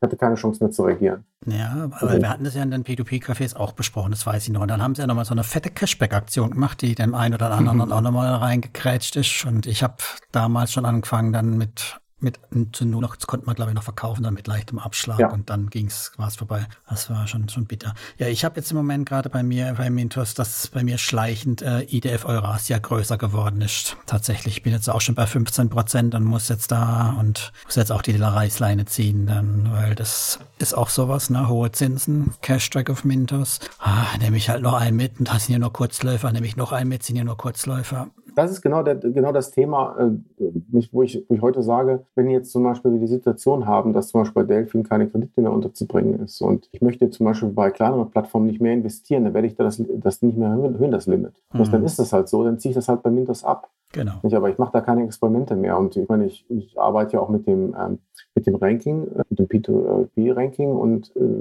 da sehe ich ja, ähm, wie das zu bewerten ist. Und gerade bei den äh, jüngeren Plattformen, die dann da draufstimmen, oder ich bin auch immer, ich versuche möglichst äh, Kredite aus Estland, äh, nicht aus Estland, aus dem Baltikum zu bekommen. Und äh, dann versuche ich auch, sage ich mal, äh, meine Finger da, also dann passe ich halt auf, dass ich nicht in so Länder, wo ich auch nicht weiß, was da genau abgeht, da halte ich mich da zurück. Nicht? Es wäre leicht, dann mhm. einfach zu sagen, ja, dann komm, dann mache ich ein bisschen mehr in, äh, was weiß ich, in Kasachstan oder mach's mehr in Moldawien. Nein, aber dann habe ich da mein Limit und dann sage ich, ja gut, dann 500 Euro investiere ich da, dann ist aber auch Schluss. Und ähm, weil ich genau weiß, die 500 Euro, wenn die weg sind, das ist kein Problem. Das, das habe ich wieder schnell aufgeholt. Äh, das trifft mich nicht. Aber 1000 oder 2000 Euro würde schon in meine P2P-Bilanz dann schon ein Einschlag sein. Also lasse ich die Finger davon. Und das hat sich einfach geändert. Nicht, dass ich da heute einfach das nicht mehr dramatisch sehe nicht? Und, dass ich, dass ich da einfach Nerven habe und sage, gut, dann ziehst du ab. Dann, und wenn ich es nicht woanders hinbekomme, dann tue ich es halt äh, mit 4%, ich hatte eben schon gesprochen, diese Overnight-Swaps, äh, mache ich es halt da. Also das ist ja das Gute, dass wir heute wieder Zinsen bekommen am Markt, auch hier mhm. in, äh, in Deutschland. Insofern habe ich da gar keinen Stress. Und wie gesagt, äh, wichtig ist dann nicht, ähm, durch puren Aktionismus irgendwie wieder reinzutappen. Deshalb auch keinen, deshalb auch jetzt äh, dann anzufangen, wieder neue Plattformen, mache ich nicht, nicht. Also das ist einfach so, möchte ich nicht mehr und ähm, da warte ich dann ab. Nicht? Dann ist das halt so. Nicht? Und das dann einfach zu akzeptieren und sich dann nicht so ähm, sagen wir, drängen zu lassen, das finde ich sehr wichtig. Ja. Was ist jetzt dein aktuelles Portfolio? Du bist jetzt aus Phase 3, da bist jetzt raus, nichts mehr sammeln an Jäger. Jetzt geht es um was genau. bei dir? Also ich, ich habe dann, sagen wir mal, jetzt die, die Phase 4 ist es für mich jetzt mein aktueller Stand. Ich habe jetzt seit, kann man sagen, äh, einer, anderthalb, ein Jahr habe ich meine ähm, habe ich jetzt meinen ganzen Portfolios, äh, mein B2B-Portfolio, ich habe das mal gesagt, Konsolidierung. Ich hatte ursprünglich so 17, 18 aktive Plattformen und bin jetzt bei acht, neun aktiven Plattformen. Das habe mich Grunde genommen versucht, mir die Plattform rauszusuchen, wo ich das Gefühl habe, dass die am rundesten laufen. Und ja, das ist immer, äh, wir haben ja, äh, es ist immer sehr schwierig, ähm, also es ist ja keine konkrete Wissenschaft, sondern das äh, basiert ja darauf, ähm, dass man aus Erfahrung sagt, welche Plattformen sind immer gut gelaufen, welche, welche haben möglichst sind seltener in der Kritik oder man auch dann auch die die Kritik zu, ähm, sagen wir mal, zu bewerten, wie zum Beispiel nehmen wir Wire Invest, äh, die ja auch mal sehr, sehr stark in der Kritik wegen ihrer IT und vielen anderen Dingen. Faktisch ist so, äh, Wire Invest war, glaube ich, sogar meine zweite Plattform, die laufen seit Anfang an ja, ich, Antwortzeit eine Katastrophe, IT eine Katastrophe, aber die haben immer konstant ihre 10, 11 Prozent geliefert, ja, hm. äh, trotz allem, ja, und äh, warum soll ich mich da jetzt aufregen, wenn dann auch bei uns dann viele Leute dann wieder über IT motzen? Ja gut, dann dauert es halt ein bisschen länger, bis ich meine, meine Zahlen sehe. Oder ich muss dann halt die Seite wieder aktualisieren, weil da falsche Werte stehen. Was soll's? Ja, das ist sowas zum Beispiel nicht. Das will ich dann halt aus, nicht? Äh, weil ich dann auch weiß, ähm, das hat ja über Jahre funktioniert und ähm, ich hatte ja auch der Besuch vom Lars bei Invest dann auch bestätigt. Also das heißt, interessanterweise, ich hatte ja das Schlimmste erwartet und da kam ja im Grunde genommen raus, dass die ja dann macht ja intern schon einen ganz guten Eindruck, äh, die, die Leute, die dort waren. Und äh, sagen wir, wenn man das jetzt auch gesehen hat, äh, dann sage ich mir, ja gut, äh, dann brauche ich auch diese Kritik, die da dauernd ist, brauche ich nicht zu beachten. Ja, die haben es ja bis jetzt immer wieder auf die Reihe bekommen. Es dauert halt nur. Ja. Nur als Beispiel. Also das heißt, also ich versuche mich dann, dann die Plattform auszuwählen, was im Grunde genommen so ein ja, eher so ein inkrementeller Prozess ist. Ja, also das heißt, also das ist, äh, das ist immer so mit der Erfahrung, die man macht, oder man merkt, aha, das ist schon eine kleinere Plattform, man man hört denn ja, ich, ich, bin ja nicht nur hier, sondern. Aber dann würde ich doch mal sagen, Hadi, dann lass uns doch mal deine Plattform denn durchgehen. Jetzt haben wir schon gelernt, Wire Invest hast du, vertraust du. Ich habe heute auch gelernt vom Lars, dass man das Wort Vertrauen ganz oft aussprechen muss. Das funktioniert. Wunderbar. Ja, das hast du nicht von mir gelernt. Ich sage jetzt ja, nichts mehr dazu. Nee, wir haben uns äh, Kollegen Videos angeguckt und ich musste nur mit dem Kopf schütteln oder gegen die Wand schlagen, dass man das Wort Vertrauen und Cashback oft genug aussprechen muss, um fünf Minuten Video zu füllen. Nein, vergiss es einfach wieder. Das, ist, das sitzt bei mir noch so tief. Das muss, muss ich noch verarbeiten. Das mache ich jetzt hier. Stachelsitz. Ja, Vertrauen ist auch das falsche. ich weiß, was wäre denn das richtige Wort? Nee, nee, ja. du investierst in, in Wire Invest weiterhin. Das haben wir jetzt gelernt. Haken dran. Ich glaube, da gibt es auch nichts, wo, wo, wo dagegen spricht. Ich bin ja auch erst seit kurzem, in Anführungszeichen, dabei. Ich glaube, jetzt knappes zweite Jahr. Ich kann gar nicht meckern. Lars hat ja auch dann nichts mehr zu meckern gehabt. Du hast nichts zu meckern. Dann Das heutige P2P-Café wird gesponsert von Wire Invest. Die lettische P2P-Plattform, die existiert schon seit 2016, ist reguliert und bietet Asset-Backed Securities aus den Ländern Lettland, Schweden, Tschechien und Rumänien an. Investoren der Plattform Wire Invest haben bis heute noch keinen Kapitalverlust erlitten. Ich selbst bin schon seit dem Start dabei und die Plattform ist seit jeher in meinem Portfolio gesetzt. Die aktuellen Konditionen, die sind äußerst attraktiv. Momentan bekommt ihr problemlos 13% Rendite und könnt wahlweise per klassischem Autoinvest oder vorgefertigten Strategien investieren.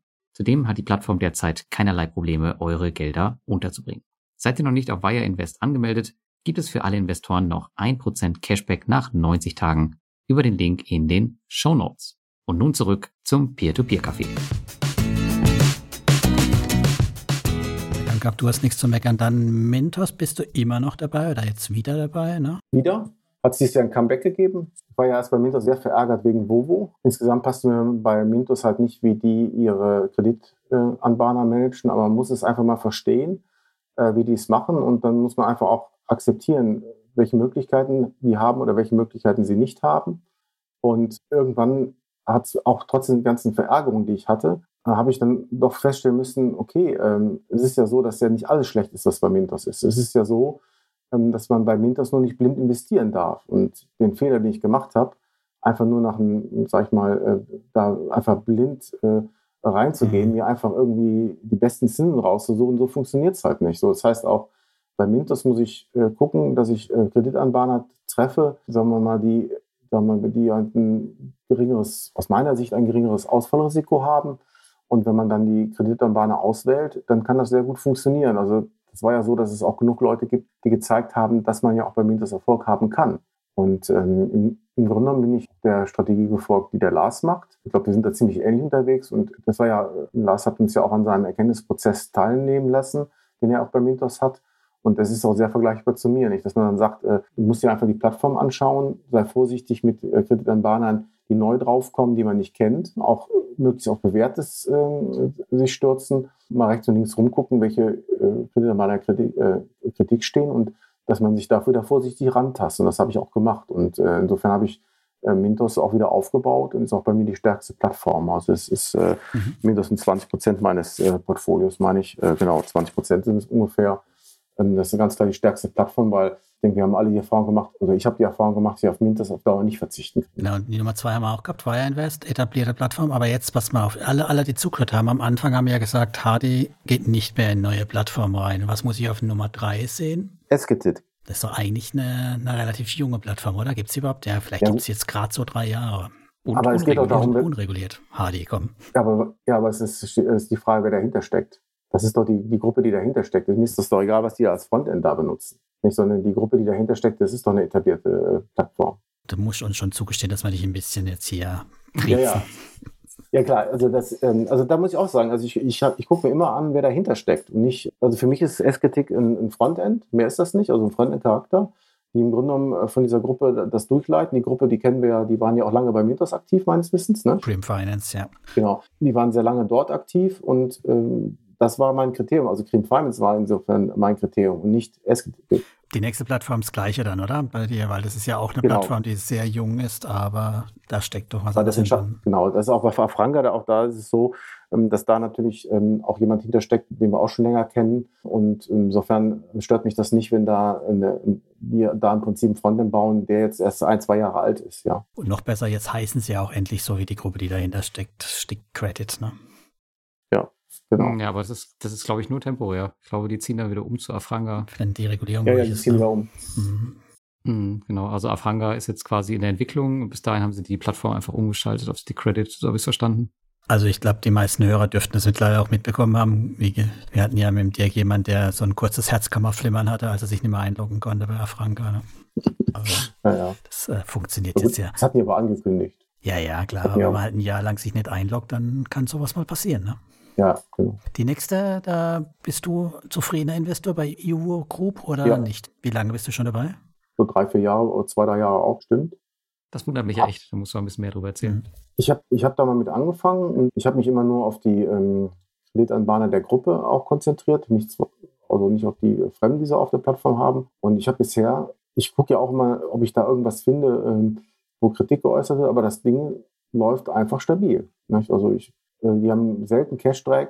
Äh, die Zinsen sind nicht die höchsten, also man kriegt ja ungefähr 10 Prozent und läuft glatt durch. Und deshalb sehe ich da auch keine Veranlassung, ähm, da mich zu entfernen. Äh, sagen wir mhm. mal, es gibt ja auch jetzt, sagen wir mal, ich sehe, sehe einfach momentan kein Argument oder keine Red Flag, wo ich äh, aktiv werden müsste. Was sind denn die, wo sind denn die Kreditgeber? Wo, wo, wo kommt der? Ich bin da auch nicht investiert, deswegen ich kenne die auch nur vom Namen immer mal wieder. Ja, das, das, ist ja so, die haben ja geteilt, die haben äh, teilweise eigene ähm, Kreditanbahner, die in verschiedenen Ländern, ich glaube, die selbst sitzen noch in Rumänien oder Bulgarien, nee, in Rumänien und haben auch eher die ähm, Kredite kommen dann querbeet. Also die, die haben die, die haben ihre Dependancen überall sitzen. Okay. Aber das, hm, das ist, glaube ich, wenn, wenn man bei, bei, uns im Rating kann man das sehen. Also ich glaube, die Hälfte der Kreditgeber, die kommt ähm, meistens aus Bulgarien, gehört auch zu der Gruppe, mhm. die halt, wo ja, halt irgendwo genau. auch zugehört. Und der Rest ist extern. Und ich glaube, mit den externen sind sie auch nicht wirklich erfolgreich gewesen. Da ist auch ein Quico drin gewesen. Und ich glaube auch noch zwei, drei andere, die den abhanden gekommen sind, wenn man das mal so sagen kann. Quico war da auch. Aber ich glaube, die internen, die haben bis jetzt ganz gut funktioniert, ja. Auch da ist es zum Beispiel so, dass ich damals auch die Entscheidung war, mich da zu engagieren, war halt die Juvo Group und nicht die ähm, Kreditanbahner, die sie dazugenommen haben.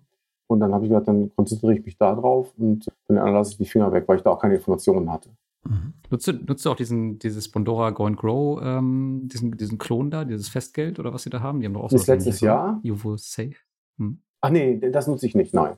Das okay. ist, ist, ist auch auch nicht so attraktiv, glaube ich nicht. Ja, weiß ich nicht. Also es sah ähnlich aus. Da konntest du ja auch Geld anlegen. Ich glaube, du musst ja, ja, auch fest anlegen, ne? Irgendwie ein, ein bis drei Monate oder sowas. Oder ein Jahr, keine Ahnung. Also ich sag mal halt, bei P2P habe ich, ähm, das hat sich ein bisschen geändert. Da hatte ich früher eine andere Einstellung. Also bevor es Zinsen gab bei uns, inzwischen sage ich, äh, ich will die 10% sehen. Also wenn das mal ein halbes Prozent oder ein Prozent drunter ist, mir das auch egal. Aber die 10% will ich sehen.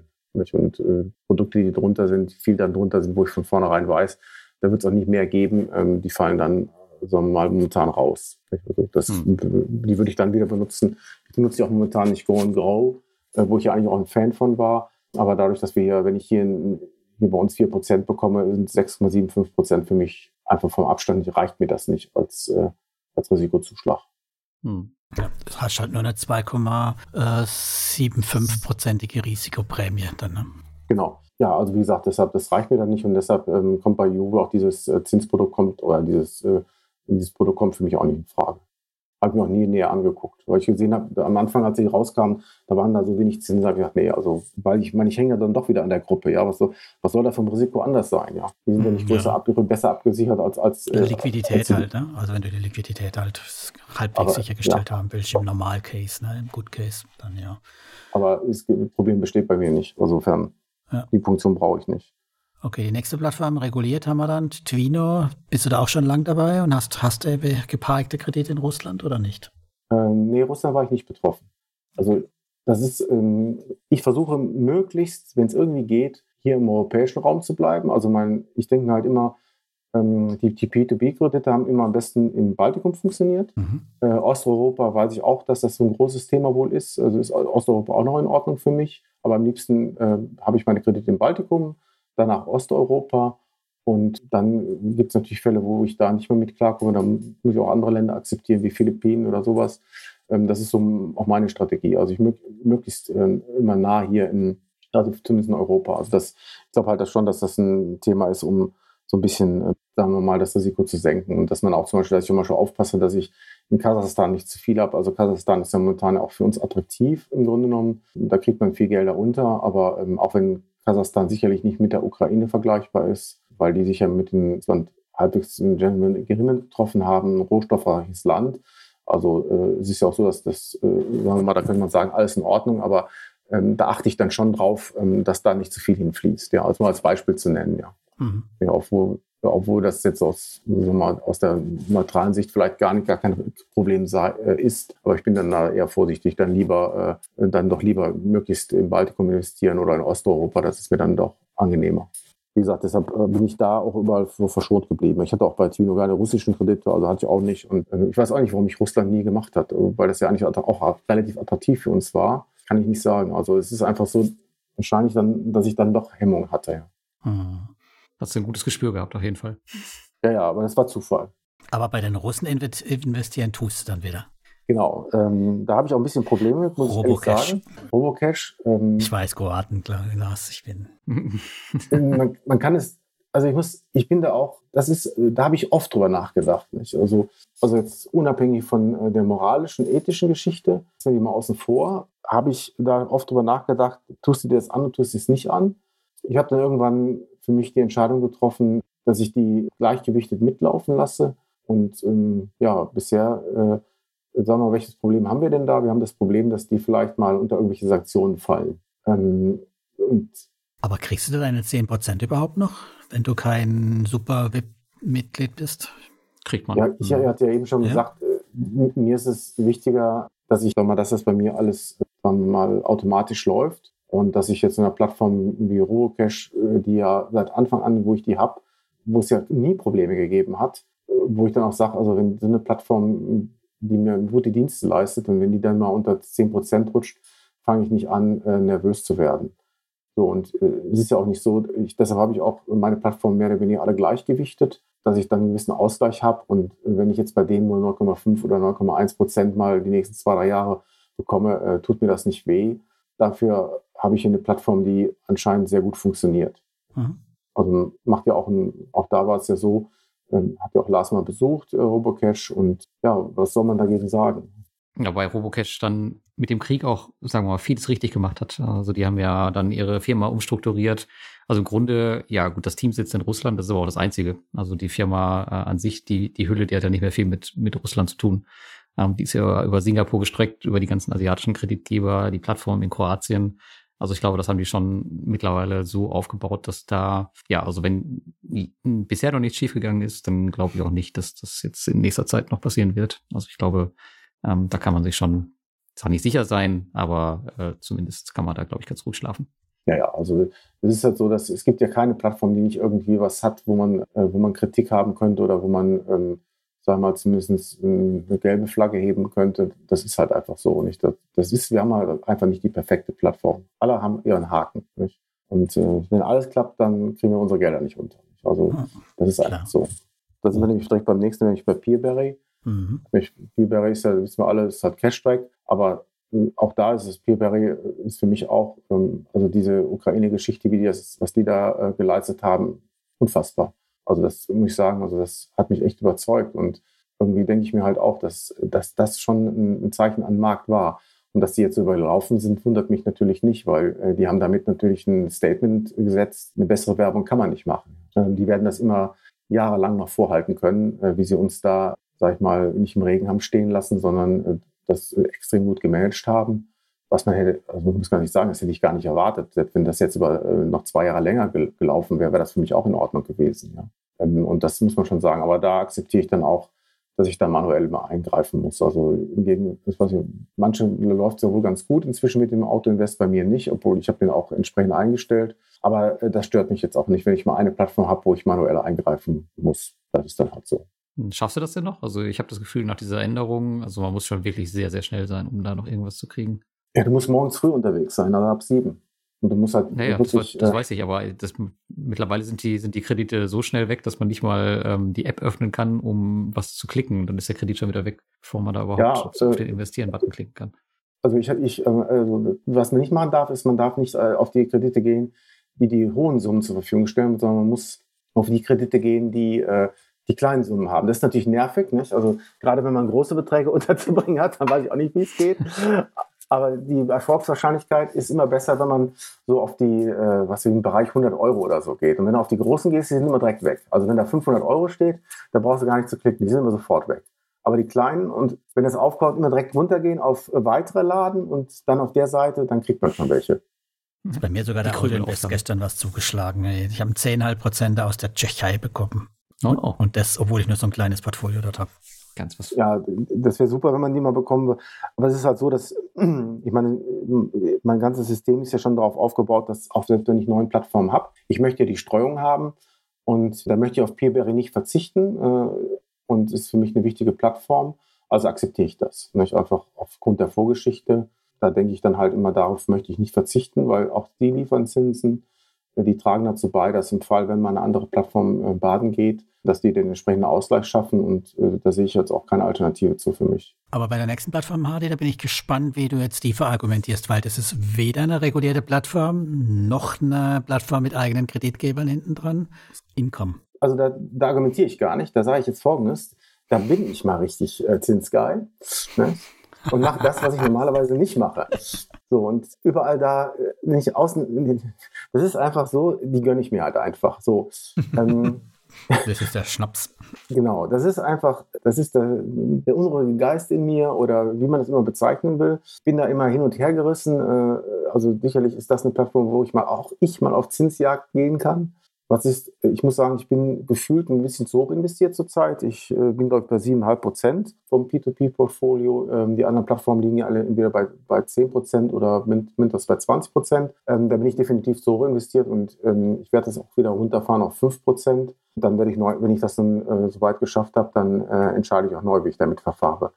Also Income ist für mich nicht so leicht. Also es ist, äh, ja, also ich, ich, ich tue mich da immer noch schwer mit. Also ich glaube, das ist in meinem Portfolio auch die Risikoposition. Ja. Und ich denke, dass momentan äh, das Investment zu hoch ist und dann muss ich runter und äh, vielleicht äh, kann ich das dann mittragen. Ich denke halt auch, auch für die Zukunft, dass ich mir immer so ein, zwei Plattformen gönne, die vielleicht nicht so in mein Hauptschema reinpassen. Ja. Mhm. Also kann ich mir vorstellen, dass das auch zukünftig immer mal wieder sein wird. Ja. Also deshalb, äh, ich fange nicht an zu argumentieren, dass Income jetzt äh, für mich eine stabile, super seriöse, eingeführte Plattform ist, die ähm, das, das können die einfach nicht. Also dafür. Ähm, ja, der Mintos-Killer ist halt doch nicht, wie man gehofft hat, ein bisschen. Nein, auf keinen Nee, überhaupt nicht. Also es, die haben einfach zu wenig Kreditgeber, um ordentlich zu diversifizieren. Und du hast ja auch da das Problem, dass du überwiegend manuell investieren musst. Ja, ähm, aber die Plattform ist sehr, sehr viel schlechter zum manuell investieren. Das ist wirklich, wirklich, wirklich nervig bei denen. Ja.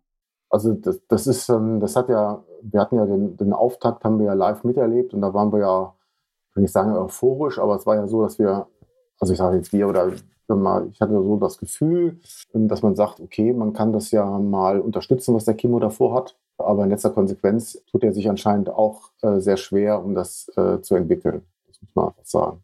Ich will das mhm. jetzt gar nicht so, äh, ich will auch kein Interesse an das schlecht zu reden oder so oder gut zu reden, aber man kann einfach nur sehen, dass es, dass er sich sehr schwer tut, ähm, die Plattform ähm, sagen wir, auf ein nächstes Niveau zu heben, wo er den nächsten Schritt macht, ja. Gut, dann würde ich sagen, dann sind wir deine Plattform ja durch. Wollen wir noch vielleicht über deine Rückstellung und deine in Abwicklung reden? Zumindest mal über die großen könnte man ja vielleicht uns unterhalten, ja, wie gerne, du das mit gerne. Rückstellung machst. Du machst das ja ähnlich wie der Lars. Genau. Du fängst auch schon bei, bei noch nicht wirklich ausgefallenen Krediten an, die Sachen zurückzustellen, oder? Oder ist wo, wo jetzt offiziell ausgefallen? Ja, Genau, also ich bin da sehr vorsichtig. Also das heißt, die, die Definition, wann ein Kredit ausgefallen ist, ist ja so, dass ich normalerweise äh, sogar die Situation habe in dem Bereich, wenn ich mal einen Titel habe, also in Deutschland ist das ja so, der Titel äh, ist ja lebenslang aktiv. Nicht? Also das heißt, also theoretisch brauche ich das ja nie abzuschreiben. Nicht? Also das ist eine Forderung, die ich habe. Wenn ich einen Titel habe im Kasseverfahren, kann ich den alle zwei Jahre mal prüfen lassen, ob der, der Schuldner wieder zu Geld gekommen ist. Insofern also kann ich argumentieren, ja, da habe ich ja immer noch was. Ich sehe es halt anders. Ich bin da äh, bei diesen ähm, Abschreibungen sehr forsch dabei, einfach um zu verhindern, dass mir was vorgegaukelt wird, eine Welt, die nicht da ist. Also das heißt, es geht einfach auch darum, es ist ein erzieherischer Effekt, indem ich halt extrem schnell äh, abschreibe, damit mir meine Zinsen, die ich bekomme, wenn ich dann meine Jahresbilanz sehe, dass das nicht zu hoch wird. Und das bremst mhm. mich dann auch, dass ich das immer im Blick habe und sage, wenn, ich, wenn mir das alles ausfällt, dann ist die Bilanz nur so und so. Und ich möchte halt, ähm, sagen wir mal, ich, ich, möchte halt einfach dort äh, mit P2P kein Geld verlieren. Und äh, insofern, wenn das mit plus minus null läuft, ist nicht schön, dann war es das so, aber ich will kein Geld verlieren. Insofern, wie gesagt, diese, diese extremen Abschreibungen, die ich mache, die sind halt auch eine, haben einen erzieherischen Effekt, weil ich dann meine Gesamtbilanz sehe, äh, die dann nicht mehr so gut aussieht das ist dann der Worst Case im Grunde genommen und dann weiß ich aber auch ungefähr, ähm, wo ich stehe und das ist im Grunde ist das im Grunde mein Risikomanagement auch, dass ich halt einfach diese Abschreibungen sind, kann man auch als Reserven nennen, aber das, sagen wir mal, das bringt mich auch wieder auf den Boden der Tatsachen zurück und ähm, zum Beispiel, ähm, nehmen wir zum Beispiel Mintos, ähm, da habe ich zum Beispiel ähm, zum Beispiel 75 Prozent abgeschrieben. Ich weiß nicht, also da sind ja, äh, teilweise ist man ja wieder euphorisch. Also alles, was bei Ausstehend bei Mintos ist, ne? Das die, wo Mintos als Ausstehend an, anbringt, dann genau. einfach 75 Prozent davon und schreibst dir ab. Genau. Genau. Und, und das ist halt mit Portfolio Performance oder was mit was? Mit ich ich habe ich hab das gar nicht im Einsatz. Ich habe alles, ich habe das steuere das in meine eigene Excel-Tabelle. Excel. Ich habe also individuelle Excel. Okay. Also ich, ich habe kein Portfolio Performance. Also das hm. und ich, ich rechne es bei mir intern halt entsprechend hoch und sagen wir mal, es ist halt immer wieder so, dass ich versuche, dass die Projekte, die jetzt in Abwicklung sind, wenn ich merke, dass das Geld nicht zurückkommt, dann bilde ich auch dafür gedanklich Rückstellungen. Also wie zum Beispiel bei Lande zum Beispiel. Da kann ich ja die Euphorie auch in der Telegram-Gruppe nicht so richtig teilen. Ich muss sagen, das erste, die ersten zwei Drittel sind gut zurückgekommen und äh, das letzte Drittel, da tut sich seit August nichts mehr. Ja. Und sagen wir mal, wenn ich merke, ähm, und ich sehe ja auch, dass ähm, wie viele da äh, im Grunde jetzt in Kasse drin sind, ähm, dann ist es so, dann schreibe ich die auch komplett ab. Also das heißt also, ähm, da kann noch was zurückkommen, vielleicht kommt auch, aber wenn ich dann merke, dass es monatelang äh, nicht zurückkommt, das ist für mich dann auch zum Beispiel ein Zeichen zu sagen, da muss ich damit rechnen, dass ich da einen Totalausfall habe. Also von dem Geld, was, was dort noch äh, liegt. Ja. Wie viele sind es bei dir? Wie viele Kredite, wo dabei Land in Verzug sind? Ah, ich glaube, neun sind im Inkasso und sechs sind bei plus 60 Tagen oder so. Also ist okay. schon, ähm, schon einiges. Also ich, bei, bei Lande muss ich aber auch sagen, im Worst Case komme ich da mit minus 100 Euro raus. Also ich habe jetzt da noch, äh, ich glaube, 600, 700 Euro offen, 600 Euro ungefähr offen. Und wenn da nichts von zurückkommen sollte, äh, würde ich die Plattform mit minus 100 Euro abschließen. Also da brauchen wir nicht drüber zu reden. Das also entsparst auch da, ja. Genau, also dann spare ich dann. Ähm, ich habe mich, äh, das seht ihr ja in meinem Portfolio, ich habe nur Konsumkredite. Ich habe mich von den allen Plattformen verabschiedet, wo ich selbst das Kreditrisiko trage. Mhm. Es gibt da zwei Gründe. Äh, A, weil ich kein Kreditrisiko selbst tragen möchte. Ich finde es, äh, also mir ist es lieber, wenn ich mit dem Risiko an dem ähm, an Kreditgeber hänge. Und ich habe keine Lust auf diese ewig dauernden Inkassoverfahren, mhm. wo ich dann jahrelang im Grunde genommen daran hänge, ähm, ist es auch ein psychologisches Element. Ich werde immer wieder auf, auf den Verlust gestoßen. Ja, ich muss immer wieder rechnen, da verlierst du Geld. Das Verrückte ist 50 Euro. Ne? Da werde ich über Jahre, vielleicht jeden Monat, weil ich natürlich das immer nachgucke, jeden Monat sehe ich, da verliere ich 50 Euro. Jetzt sind ja immer dieselben 50 Euro. Gefühlt, nicht? ist das jedes Mal aufs neue 50 Euro. Das hast du mal Kahnemann gelesen? Schnelles Denken, langsames Denken? Nee, nee. Das wäre mal ein Buch, das kann ich, kann ich jedem empfehlen. Kann man schnell denken, langsam denken. Das ist nämlich das Problem, wie wir ticken. Ne? Für uns sind 50 Euro, die wir verloren haben, viel, viel, viel schlimmer ja. als 100 Euro, die wir gewonnen haben. Ja, ja, 100 Euro, die wir gewonnen klar, haben, die haben wir morgen schon wieder vergessen. Aber die 50 Euro, wie du sagst, die 50 Euro, die tun uns noch Monate später weg. Deswegen ist es so böse, dass wir die 100 Euro, die wir damit in der Zwischenzeit wieder verdient haben, schon wieder vergessen haben. Weil genau. ne, wir wollen Risiken vermeiden. Das ist so, so ticken wir, ne? Das Säbelzahntiger. Das wollen wir mhm. vermeiden. Auf keinen Fall soll der also, kommen. Und das ist, und das ist auch mit meinen Rückstellungen. Wenn ich die dann abgeschrieben habe, dann ist das durch. Mhm. Dann werde ich nur positiv überrascht und dann habe ich da auch meinen Frieden gefunden. Weil für mich steht im Grunde genommen immer, ist das Entscheidende, was hinterher unterm Strich steht, also mein Gesamtvermögen. Ja. Aber jetzt müssen und wir da möchte ich kein Risiko dran. Jetzt müssen wir noch mit Hardy, dem konservativen Investor, reden, äh, wenn wir wissen, dass er in Ländermarket investiert ist. Das, ist es jetzt auch wieder so dein, dein Schnaps, dein extra Schnaps gewesen oder warum, warum noch Ländermarket in deiner Liste? Ländermarket äh, ist ja die Story geht schon länger. Ich bin ja schon sehr lange bei Ländermarket dabei. Und aber die äh, wir haben es ja die Eskalation ja erst letztes Jahr erlebt. Das war ja Mitte im Juli, August ging das ja los, dass die dann überhaupt nichts mehr zurückbezahlt haben. Auch bei Ländermarket, auch da habe ich zum Beispiel jetzt schon 75 Prozent äh, des investierten Geldes abgeschrieben. Und äh, auch da bin ich sehr vorsichtig. Auch da könnte es passieren, ähm, dass es baden geht. Und da bin ich dann gnadenlos. Nicht? Auch wenn das meine P2P-Bilanz natürlich das nicht mehr so schön aussehen lässt. Ja, dann ist das aber auch so. Aber es und kann es dann wunderbar darum, aussehen, wenn in ein paar Monaten doch das Geld alles wieder kommt. Ne? Genau, aber dann, dann korrigiert sich das. Das heißt, welchen Fehler habe ich dann gemacht? Also ich habe den Fehler dann gemacht, dass ich dann zu defensiv in P2P reingegangen bin. Ja, weil ich ja immer sehe, weil ich das ja auch danach so ein bisschen ausrichte, äh, wie entwickelt sich das. Das heißt, äh, den Fehler, den ich dann drin habe, ist, dass ich, äh, sagen wir mal, ein Risiko zu hoch eingeschätzt habe und deshalb zu wenig investiert habe in eine Anlage, wo ich eigentlich gute Zinsen hätte bekommen können. Also ich spreche jetzt über P2P in Summe. So, das ist mhm. der Fehler, den ich habe. Und da kann ich sagen, gut, das gönne ich mir. Also da sage ich auch, ist nicht, ist kein Problem, wenn ich jetzt äh, aufgrund meiner relativ, dass ich nicht so risikotolerant bin, wenn ich da nicht das jetzt voll ausschöpfe, äh, ist das, finde ich das nicht so problematisch. Umgekehrt wäre es schlimmer, aus meiner Sicht. Also ich auch da ähm, ich habe immer die Strategie, ähm, dann eher äh, defensiv daran zu gehen und wenn sich das besser entwickelt, ähm, dann werde ich vielleicht in Zukunft auch wieder mehr in PTP investieren. Mhm. Das ist, das muss ich halt, diese Sache muss ich halt beweisen. Ja, das ist und wenn, ich, äh, wenn, wenn sich die beweist, dann bin ich auch bereit, wieder mehr zu investieren. Ja. Aber wenn ich jetzt zum Beispiel meine ganzen Baustellen sehe, kommt da schon einiges zusammen. Und da will ich jetzt erstmal abwarten, wie sich die entwickeln. Ja. Auch jetzt, wie das Gesamtportfolio sich entwickelt. Und da gucke ich dann halt drauf. Nicht? Und sag ich mal, ich habe immer gesagt, wenn jetzt zumindest eine der Sachen äh, gut ausgeht, also Vovo, Ländermarket oder Burg Estate, obwohl da kann man, das kann man vergessen, oder Debitum Netto, ja, dann äh, werde ich sicherlich da auch wieder ein bisschen offensiver dran gehen. Nicht? Also ich habe momentan 10% meines Gesamtportfolios äh, oder mein Gesamtvermögen, Liquiditätsvermögen steckt in äh, P2P drin. Und äh, dann kann man auch darüber nachdenken, wenn sich das gut besser entwickelt, dass ich da mal wieder ein bisschen mehr reinstecke. Ja. Hm. Aber es ist schon eine vernünftige Ausrichtung, die du da hast. Ich meine, das, auch wenn es ein bisschen hart klingt, dass du das alles abschreibst, aber wie du schon sagst, also du richtest halt dann automatisch dein Portfolio danach aus und entscheidest, ähm, ob du vorsichtig, äh, vorsichtig agierst oder halt ein bisschen aggressiver. Das hast du schon ganz gut aufgestellt. Ähm, da kannst du sich auf jeden Fall viele eine Scheibe von abschneiden, die ähm, Verluste ja, sehr, sehr lange mit sich rumschleppen und dann vielleicht ihr Portfolio grüner aussehen lassen, als es in Wirklichkeit ist.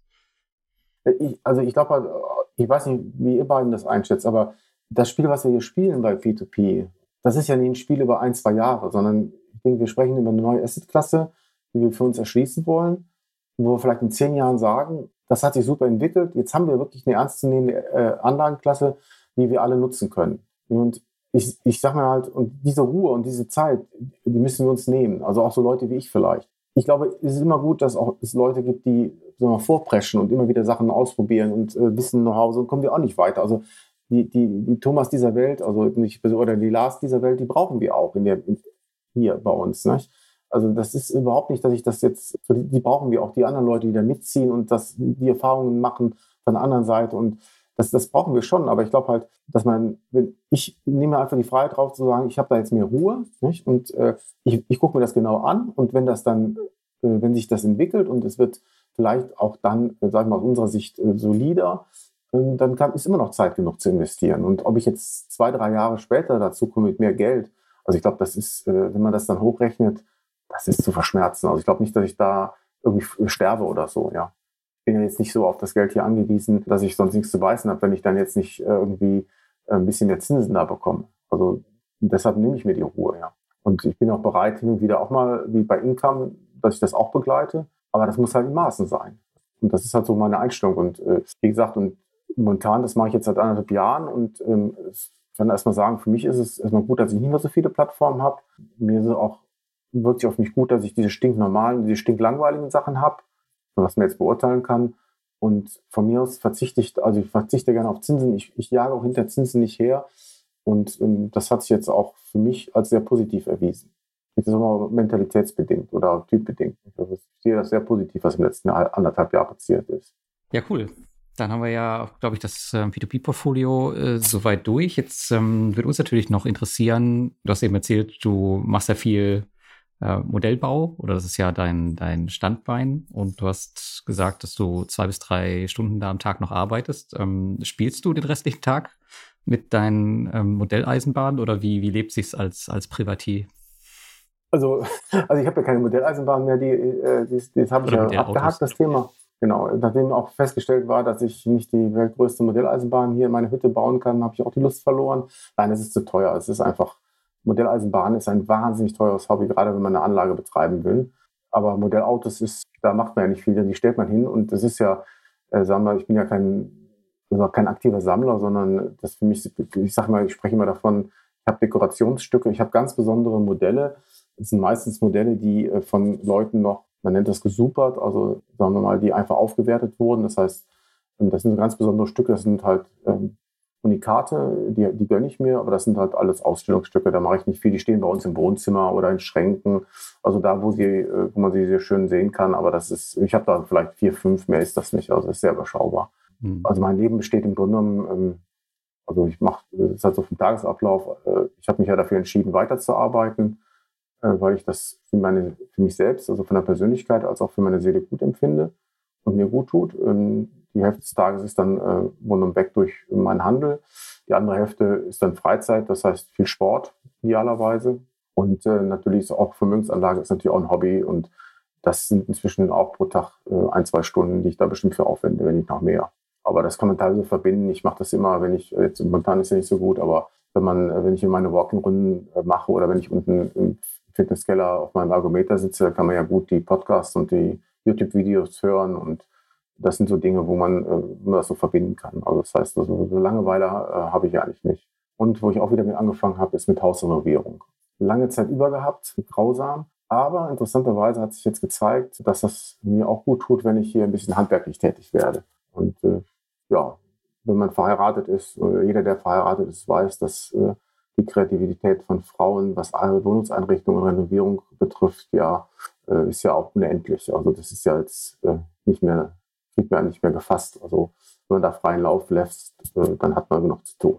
Aber das heißt, du hast ähm, verschiedene Einkommensströme aus deinen Kapitalanlagen, ja, noch ein bisschen genau. aus deinem genau. Handel genau. und ähm, du arbeitest aber trotzdem weiter, weil es dir äh, einfach sonst zu langweilig wird und renovierst jetzt das Haus. Ähm, und ja, nicht, halt es geht nicht um Langeweile. Ich, ich glaube, es geht um, äh, es geht um Persönlichkeit um und Charakter. Also ich, genau, also ich glaube halt, ich will nicht sagen, dass der Mensch eine Aufgabe braucht, aber es ist einfach so, ich glaube halt, dass es auch ganz gut ist, wenn man äh, nicht den ganzen Tag, ich könnte mich ja hier hinlegen und den ganzen Tag irgendwas machen. Ich könnte mich morgens um 10 Uhr mit nee, nee, genau, in der Klasse das ist ja das Falsche, glaube ich. Genau, und das ist halt so, ich möchte immer noch gefordert werden. Und ja. das ist inhaltlich und fachlich, aber auch, sagen wir mal, auf der menschlichen Seite. Das heißt, Kundenkontakt ist ja nicht immer einfach, aber das fordert mich ja auch. Und ich glaube, das ist wichtig für mich selbst. Nicht, dass ich diesen, diesen Kundenkontakt, diese Herausforderung habe, dass ich mit Menschen klarkommen muss, ähm, dass ich eben nicht machen kann, was ich will. Ja, also ich habe in der eigenen Verwandtschaft ein abschreckendes Beispiel. Mein Vater, äh, der vollkommen ab, äh, abgeschaltet hat und der, sage ich mal, im Umgang, will ich sagen, der war immer lieber ein Mensch, aber dann in gewisser Weise doch ein bisschen skurril am Ende war. Nicht? Und äh, das äh, möchte ich halt nicht. Und deshalb glaube ich halt, dass es einfach meiner Seele gut tut. Und was die Vermögensanlage betrifft, ist natürlich ein angenehmer Beieffekt, dass ich ein Drittel meines, was ich so im Jahr brauche, kriege ich immer noch über meinen Modellhandel erwirtschaftet. Und die anderen zwei Drittel sind so aufgestellt, dass ich die äh, zumindest theoretisch dann über meine Kapitalanlage äh, generieren kann. Ähm, das heißt also, dass ich, das Vermögen ist eigentlich so zurzeit allokiert, dass ich so viel Zinseinnahmen habe oder ähm, Ausschüttung von ETFs, dass das, dass es die zwei Drittel abbildet, so dass ich dann mit dem Drittel aus dem Handel als mit den zwei Drittel aus der Vermögensanlage dass das die Einnahmen sind, wo ich ein, sagen wir in Anführungsstrichen Notprogramm bestreiten kann. Also das reicht nicht für Investitionen, aber also ins Haus, aber das heißt, ein Notprogramm kann ich bestreiten und das ist dann äh, zumindest für mich die sportliche Herausforderung, dass ich theoretisch auch ohne Rentenzahlung auskomme, ohne betriebliche Allesversorgung, sondern dass ich von meinem Vermögen leben kann. Das ist der sportliche Ehrgeiz. Aber du bist dann auch auf jeden Fall einer von denen, der nicht entspart, sondern du hast ja ein Vermögen aufgebaut und versuchst halt einfach von dem, was da rauskommt, ähm, zu leben. Aber theoretisch könntest genau. du ja anfangen, das zu entsparen und dir halt nochmal ja. äh, wahrscheinlich mehr auszahlen, um dein Leben ja noch luxuriöser ja. zu gestalten, wenn du es haben möchtest. Aber äh, genau. theoretisch, du, du entsparst nicht, sondern du lebst einfach von dem, was rauskommt. Ja, da kann ich auch was sozusagen. Und zwar, ich habe ein Leben lang nicht darauf getrimmt worden, es muss am Ende des Monats mehr sein, da sein als vorher mhm. das aus dem Kopf rauszubekommen. Total.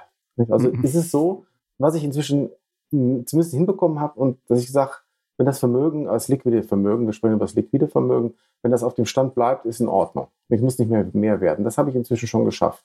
So, und ich habe auch gesagt, jetzt kann man sagen, Mensch, warum verlebst du das denn nicht? Und da habe ich jetzt auch mir gesagt, ich habe mir das auch nochmal überlegt und habe festgestellt, ja, aber ich, ich mache, ich lebe doch so, wie ich leben möchte. Also mir fehlt ja nicht. Und nur weil ich theoretisch jetzt mir vielleicht auch sage jetzt mal, übertreibe jetzt mal, mir noch einen, dickeren Sportwagen kaufen könnte. Aber will ich ja nicht. Ich bin ja zufrieden mit dem Auto, was ich habe. Also warum, warum soll ich mir, warum soll ich dann nur Geld ausgeben, des Geld ausgebens Willens, wo ich es ja eigentlich gar nicht brauche oder wo ich genau weiß, dass ich dann meine Lebensqualität sich nicht steigern würde. Da kommt das Alter durch bei dir, Hardy. Die Reife des Alters. So? Ja, ja, klar, die Weisheit des Alters. Du hast das, was du brauchst. Also, Punkt. Es ist, ich merke das immer, wenn ich, wenn, ganz einfache Geschichte, wenn ich mit Anke zum Beispiel Fahrrad fahre, wir machen einen Ausflug oder wir fahren in die Eifel, ins Bergische Land und machen eine Rundtour, dann bin ich abends glücklich. Und dann sage ich mir, dann komme ich abends, dann sage ich mir, warum soll ich denn jetzt mehr Geld ausgeben? Wir können ja auch theoretisch jetzt irgendein Wellnesshotel für 250 Euro die Nacht fahren. Aber wird es mir denn wirklich besser gehen? Den glaube ich nicht. Nicht, weil ich ja, ich bin ja zufrieden. Also, das heißt also, ich bin mhm. ja dann glücklich und es war ein schöner Tag und ich, und, und dann, dann, ich, dann denke ich mir, ich lebe ja so, wie ich momentan leben will und ich will ja gar nicht mehr Konsum. Nicht? Und jetzt kann man natürlich sagen, warum, warum tust du, hast du dir den Schwachsinn angetan, so viel zu arbeiten, um am Ende festzustellen, dass du das Geld doch nicht brauchst. Ja, ist dann halt so, ist mir jetzt auch egal. Das ist halt das Risikopuffer. Genau, es ist halt Risikopuffer und das ist mir, hat ja auch einen Wert. Und ich hatte letztens auch noch mit Anke das besprochen, habe ja auch gesagt, sag ich, du, mir ist das egal, selbst wenn am Ende was übrig bleibt, dann wird das halt irgendwo äh, gespendet hier örtlich. Es gibt genug Vereine, die sich, äh, wie sagen wir mal, die hier tätig sind, um sich, die sich um Leute kümmern, dann freuen die sich, dann kriegen die das halt, ist mir doch egal. Und aber das ist mir jetzt kein Grund, jetzt hier anzufangen, nervös zu werden, dass hier vielleicht was übrig bleibt, ja, oder jetzt mehr Geld auszugeben. Und äh, ich glaube halt, dass das ist ja auch eine Form, ich weiß nicht, ob das eine Form von Bescheidenheit ist, aber ich denke, ich habe, ich versuche meinen inneren Frieden zu finden und äh, jetzt nicht das so alles zu optimieren. Ja, und wenn das so ist, dann ist es so. Auf jeden Fall ein guter Ansatz, damit es auch funktioniert, bis dein Ende ne, naht. Ja, und ich, ich sehe ja auch, ich sehe auch andere Leute, die sich, die, ich habe ja auch in meinem Umfeld, dadurch, dass ich ja noch sehr viele Leute kenne, auch durch meinen Handel, da sehe ich immer noch genug Leute, die sich da abstrampeln, nur um dann, sage ich mal, immer sich den neuesten Fernseher zu kaufen oder sich einen Konsum zu ertränken oder Reisen zu machen, die sich nicht leisten können, ja. Und dann sauer sind, weil sie nicht das zweite Mal verreisen können. Und dann denke ich mir, oh mein Gott, nochmal. Also da geht es mir doch gut, ja. Und ähm, ich glaube halt immer so dieses, also ich glaube halt, ein gewisses Grundbedürfnis muss gedeckt sein, aber ich glaube halt, man sollte seine Befriedigung aus anderen Dingen schöpfen. Das ist alles in Ordnung, wie die Menschen das auch machen, aber ich glaube halt, ähm, dass es halt keine Lösung ist. Ich, mir würde es nicht besser gehen, wenn, wenn wir hier mehr Geld ausgeben würden. Bevor wir, glaube ich, in die letzte Runde kommen, würde ich noch einen ganz klitzekleinen Ausflug mit dir in die Kryptowelt machen, Hadi. Ich war nämlich ganz erstaunt, dass du ein Hardcore-DeFi-Investor, Cake-DeFi-Investor warst oder bist. Ja, äh, ist ja zwangsläufig, ja, genau. Also DeFi-Chain, ähm, da bin ich auch des Besseren belehrt worden. So im Nachhinein, es ist also ein schwieriges Thema, äh, finde ich auch, weil ich da im Grunde auch mir eingestehen muss, dass ich da einen, einen Fehler gemacht habe. Der Fehler war nicht, dort mal sowas zu testen, also eine, eine DeFi-Plattform, sondern der Fehler war, dass ich da in der, Höchst, in der Höchstphase bis 25.000 Euro investiert war, was ich aus heutiger Sicht sagen muss, was ja eine Katastrophe ist. Ja, wie konnte man nur, ja? Insofern bin ich da mit dem blauen Auge davon gekommen. Ich habe da, glaube ich, also theoretisch hat man ja nichts verloren, aber faktisch ist es so, dass ich da 5000 Euro verlieren werde. Ja, ähm, schon schmerzt ein bisschen, ja. Ja gut, aber das, das passiert immer mal wieder im Leben. Da habe ich schon ganz andere Dinge gerissen. Mhm. Also das, das ist okay. ja noch, also ich habe schon mit so einem fünfstelligen Bereich äh, Sachen versenkt. Also insofern äh, ist, das noch ist das noch überschaubar. Wer war schuld, Hadi? Die, die Influencer oder der charismatische Verkäufer an der Spitze? Also wenn ich jetzt wenn ich mich jetzt mit zwei Influencern unterhalte, sind es natürlich die Influencer, das ist doch logisch. Ja, klar, das war ja die Steilvorlage von mir, sozusagen Fallrückzieher. Genau, na, lassen wir die mal außen vor. Aber das ist ein schönes Beispiel daran, äh, wie man mit Influencern umgehen sollte oder mit den Informationen, die man bekommt oder wie Influencertum funktioniert. Also ich denke, den, den Fehler, den ich gemacht habe, war, dass ich dann doch den Julian Host aus dem Leim gegangen bin. Ich glaube, dass darum geht's. Also ich habe damals äh, habe ich den Eindruck gehabt, dass das sein drittes Ding ist und ich hatte auch ihm wirklich eigentlich war ich von ausgegangen, dass er das nicht, dass er sich damit reinwaschen will, sondern dass das jetzt sein Projekt ist, wo er seine gesamte Erfahrung einbringt und was er wirklich zum äh, Fliegen bringen will. Und ich habe mir eigentlich nicht vorstellen können, dass jemand wie er, ähm, dass er dann eigentlich im Prinzip zum dritten Mal so ein Ding, obwohl das jetzt eine böse, bösartige Unterstellung von mir ist, das weiß ich auch. Ich weiß gar nicht, ob man hm. was da sagen darf, ja. Aber es ist halt so, ähm, es ist ja sehr schwierig jetzt äh, zu sagen, ist das jetzt wirklich ein Ponzi-Schema, ist das kein Ponzi-Schema? Und sagen wir mal, ich bin ja sehr, sehr tief da eingetaucht und ähm, ich glaube auch, dass das ähm, diese Plattform kein Einzelfall ist, sondern so funktioniert halt die, äh, diese DeFi-Welt. Ja, also bin ich einfach drauf reingefallen oder ja, bin ich drauf reingefallen, habe mich überzeugen lassen und muss man akzeptieren, ähm, die haben ihren Job gut gemacht. Ja ja, also das äh, sagen wir, hat mir ein Lehrgeld erzahlt. Also ich, ich persönlich habe da jetzt größte Vorbehalte gegen äh, die Kryptowelt. Weil im Nachhinein, wenn man mal versteht, wie so ein Coin funktioniert, wird einem eigentlich klar, äh, dass das gar nicht gehen kann. Ja, also es kann gar nicht gehen. Ja, es ist ja im Prinzip wird der Geld aus dem Nichts geschaffen. Und ja, also ich glaube, am besten ist es wirklich mit dem Ponzi-Schema zu vergleichen. Es gibt die theoretische Chance, dass so ein Coin natürlich zum Laufen kommt und dass der sich in Anführungsstrichen selbst trägt. Das kann tatsächlich passieren. Aber es wird nicht passieren, ja, weil einfach die, die Hürden dazu hoch sind und weil die auch gar nicht die, die, die, sagen wir mal, die Leute auf die Plattform bekommen, dass das dann mal äh, funktionieren kann, ja. Aber für die Eigner funktioniert es schon, weil die schöpfen die aus dem Nichts und irgendwann ist der Coin ja teuer genug, dass sie da wieder einen großen Teil einfach rausziehen können. Aber bist du jetzt komplett ja, genau. raus aus der Kryptowelt oder hast du. Ja, im Prinzip äh, bin ich komplett raus. Kein ähm, Bitcoin, kein Ethereum, nichts. Genau. Ich habe ich hab heute zwei kleine Positionen äh, Bitcoin und Ethereum gekauft. Ich habe ein, äh, hab ein Depot, wo ich sagen wir immer wieder Sachen probiere. Aber als ernsthaft kann man das nicht bezeichnen. Also es sind, die Größenordnung sind 500 Euro für Bitcoin und Ethereum gekauft. Also in ETN oder sowas. Hm. Genau, ja, ja. Und, aber sagen wir mal, ich, ich selbst, sagen wir mal, bin da jetzt Anführungsstrichen geheilt. Also äh, jetzt kann ich natürlich nur die, die, die DeFi und habe hab da in die Abgründe geguckt, sage ich mal, äh, wie die Leute eigentlich da ihr Geld verlieren können oder auch die meisten verlieren. Wie auf der anderen Seite es auch sicherlich Gewinner gibt. Äh, und ähm, sagen wir mal, also dieses Ganze, was da aufgebaut wird in der Kryptowelt, auch wenn ich schon höre, demokratisch und sowas, da kann, da kann ich dann die Hände im Kopf zusammenschlagen. Ich war ja zu, ich, also nicht, das, was heißt denn demokratisch? Also nehmen wir es doch mal Kind beim Namen. Also es ist halt so, ist ja folgendes passiert. Ich war ja einer, vielleicht der, die ja relativ schnell doch ein bisschen kritisch wurden. Ich habe das dann nicht doch, Gott sei Dank, noch relativ frühzeitig erkannt, um da äh, die Reißleine zu ziehen. Und ja, mit meinen kritischen Äußerungen, äh, ich, ich bin da nicht unflätig geworden. Ich habe da Fragen gestellt. Die haben mich in allen äh, sozialen Medien gesperrt. Ja. Das ist irre. Also das heißt in allen Telegram-Gruppen, ja, überall, ja. Ruhigstellen. Das heißt, die haben mich systematisch sogar von allen offiziellen Informationskanälen abgeschnitten. So, und wenn ich dann höre, das soll die demokratische Geldanlage der Zukunft sein, wo dann irgendein Administrator, ja, nur weil ich ihm nicht passe, mich im Prinzip von allen, äh, von allen rausnehmen kann, das, das, das ist doch nicht die Welt, äh, wo ich mein Geld anlegen will. Ja? Und sag mal, das, das klingt zwar immer so schön, dass wir uns selbst organisieren, wir sind eine Community, aber wenn du komischerweise, wenn man in der Community in Ungnade fällt, dann wird man von der Community, sag ich mal, gebannt und dann war es das für dich. Das ist halt auch eine, mehr wie eine Religionsgesellschaft. Du bist dann halt außen. Du wirst dann ausgeschlossen, weil ich ein Ungläubiger. Ja, genau. genau. Das ist, also man kann diesen Sektenvergleich, der passt sicherlich, aber ich, äh, sagen wir mal, wenn mir das zum Beispiel bei einer Bank passiert und ich kriege Ärger mit einer Bank, dann das ist ja gar kein Problem. Mhm. Dann gehe ich zur Aufsicht, dann habe ich meinen Rechtsanwalt und dann trifft man sich vor Gericht und dann wird das geregelt. Diese Möglichkeit habe ich in der Kryptowelt nicht, weil da habe ich irgendwelche wild gewordenen Nerds und Techies, die mir dann irgendwas erzählen und mich abklemmen und das war's. Und dann sagen die, verklag mich doch. Dann gucke ich erstmal nach, wo die Firmen sind und die Firmen, wenn ich Glück habe, sind die noch auf dem Erdball irgendwo äh, registriert. Im Zweifel sind die irgendwo im, was soll ich noch, Mars, äh, äh, also das, das, fehlt noch nicht, aber wo, wo, sind die registriert? Auf den Seychellen, auf irgendwelchen komischen Inseln, ja? Keine Chance, ja?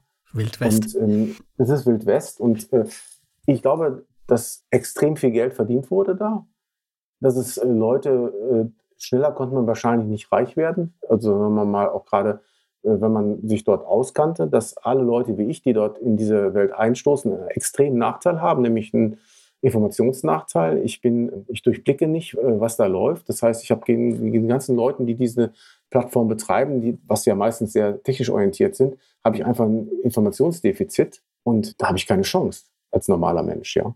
Deshalb, ähm, ich glaube, wenn man selbst Initiator ist, äh, wenn man wenn man bei der Plattform verdient, weil man für die Projekte macht. Das heißt, man wird auch von der Plattform direkt bezahlt, geht. Wenn man Influencer ist, wird man gewinnen. Wenn man irgendwie ähm, als ähm, Dienstleister über diese, über so eine Plattform äh, verdienen kann, funktioniert das alles. Aber für die Anleger bleibt am Ende nichts übrig. Die zahlen die Zeche. Die zahlen die anderen im Grunde genommen. Ja. Und, Und äh, man, man darf es nicht immer Scam nennen. Ja, also es ist ja so, wo sollen auch die Gelder herkommen? Und wenn selbst, sag ich mal, so wie Ethereum, äh, ich weiß nicht, ob ich mich von dieser Ethereum äh, Foundation abhängig machen möchte. Nee, am Ende läuft es immer darauf hinaus, dass dann doch einer den Schalterklick machen muss. Ja, und das, deshalb äh, sehe ich das insgesamt sehr kritisch und ich habe noch nie so die Re Regulatorik so gut gefunden, seitdem ich Krypto kenne. Ja.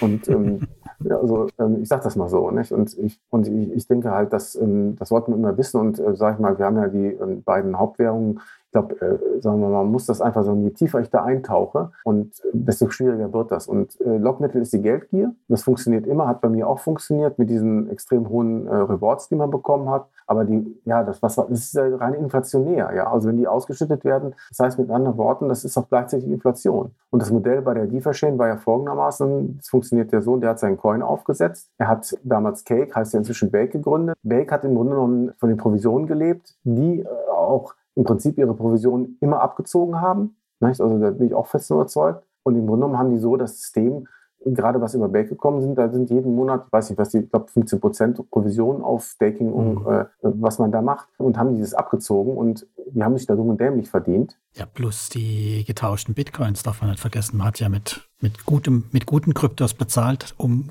um den Coin zu kriegen. Ne?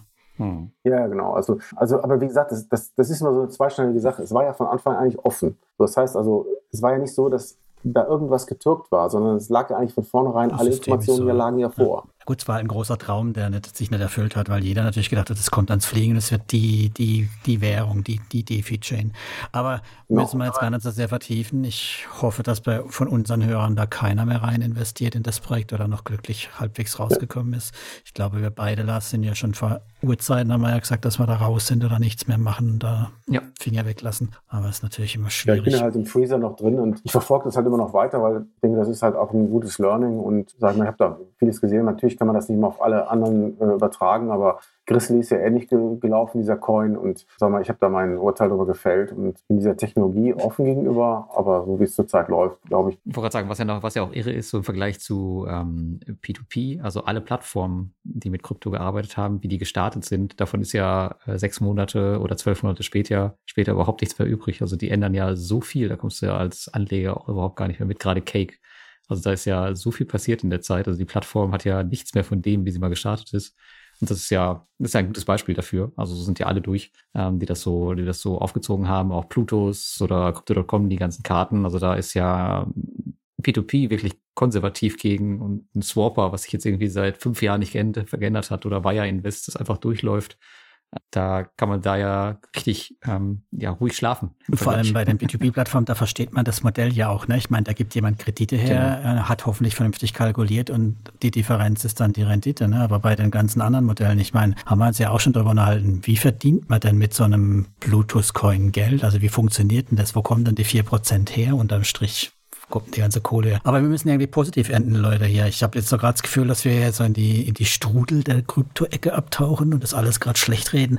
Hadi, was haben wir denn noch was Schönes aus deiner Ecke? Was gibt's denn Positives noch zum Schluss? Wie entlassen wir unsere Hörer hier? Ja, also positiv ist vielleicht äh, auch die Entwicklung dieser Community. Das muss man einfach als großen Gewinn sehen. Also ich denke halt zum Beispiel, äh, das, was da geschaffen wurde, das ist schon bemerkenswert und das ist sowas, ist sowas Positives. Und wenn man jetzt sagt, wo, wo bleibt das Positive? Ja, das ist halt so, dass man hier eine, eine Gruppe gefunden hat, mit der man eine gewisse Assetklasse, ähm, wenn man mal, sagen wir mal den Aufbau sieht. Und ja, sagen wir, ich, ich denke, dieser Austausch, dieser Austausch ist sehr positiv und sagen wir deshalb äh, also ich bin da äh, absolut äh, ja, positiv bestimmt und sehe jetzt auch wegen dem Rückschlag bei Krypto, das ist für mich nicht so entscheidend. Also ich denke da, das ist abgehakt und ich meine, entscheidend ist ja, wir sprechen über P2P und das entwickelt sich eigentlich doch sehr positiv aus meiner Sicht. Es gibt immer wieder neue Geschäftsmodelle auch wenn ich die jetzt selbst jetzt erstmal da zurückhaltend bin. Also sagen mal, das ist doch äh, schon positiv. Und äh, ich weiß nicht, wie viele Jahre das jetzt, sagen wir mal, das, das ernsthaft, äh, sind jetzt auch schon gut fünf Jahre. Und das hat sich doch alles gut entwickelt. Also ich sehe momentan eher, dass sich das in eine gute Richtung entwickelt. Ja, wir haben, sind jetzt schon lange vor Scams verschont geblieben, also zumindest in unserem Umfeld.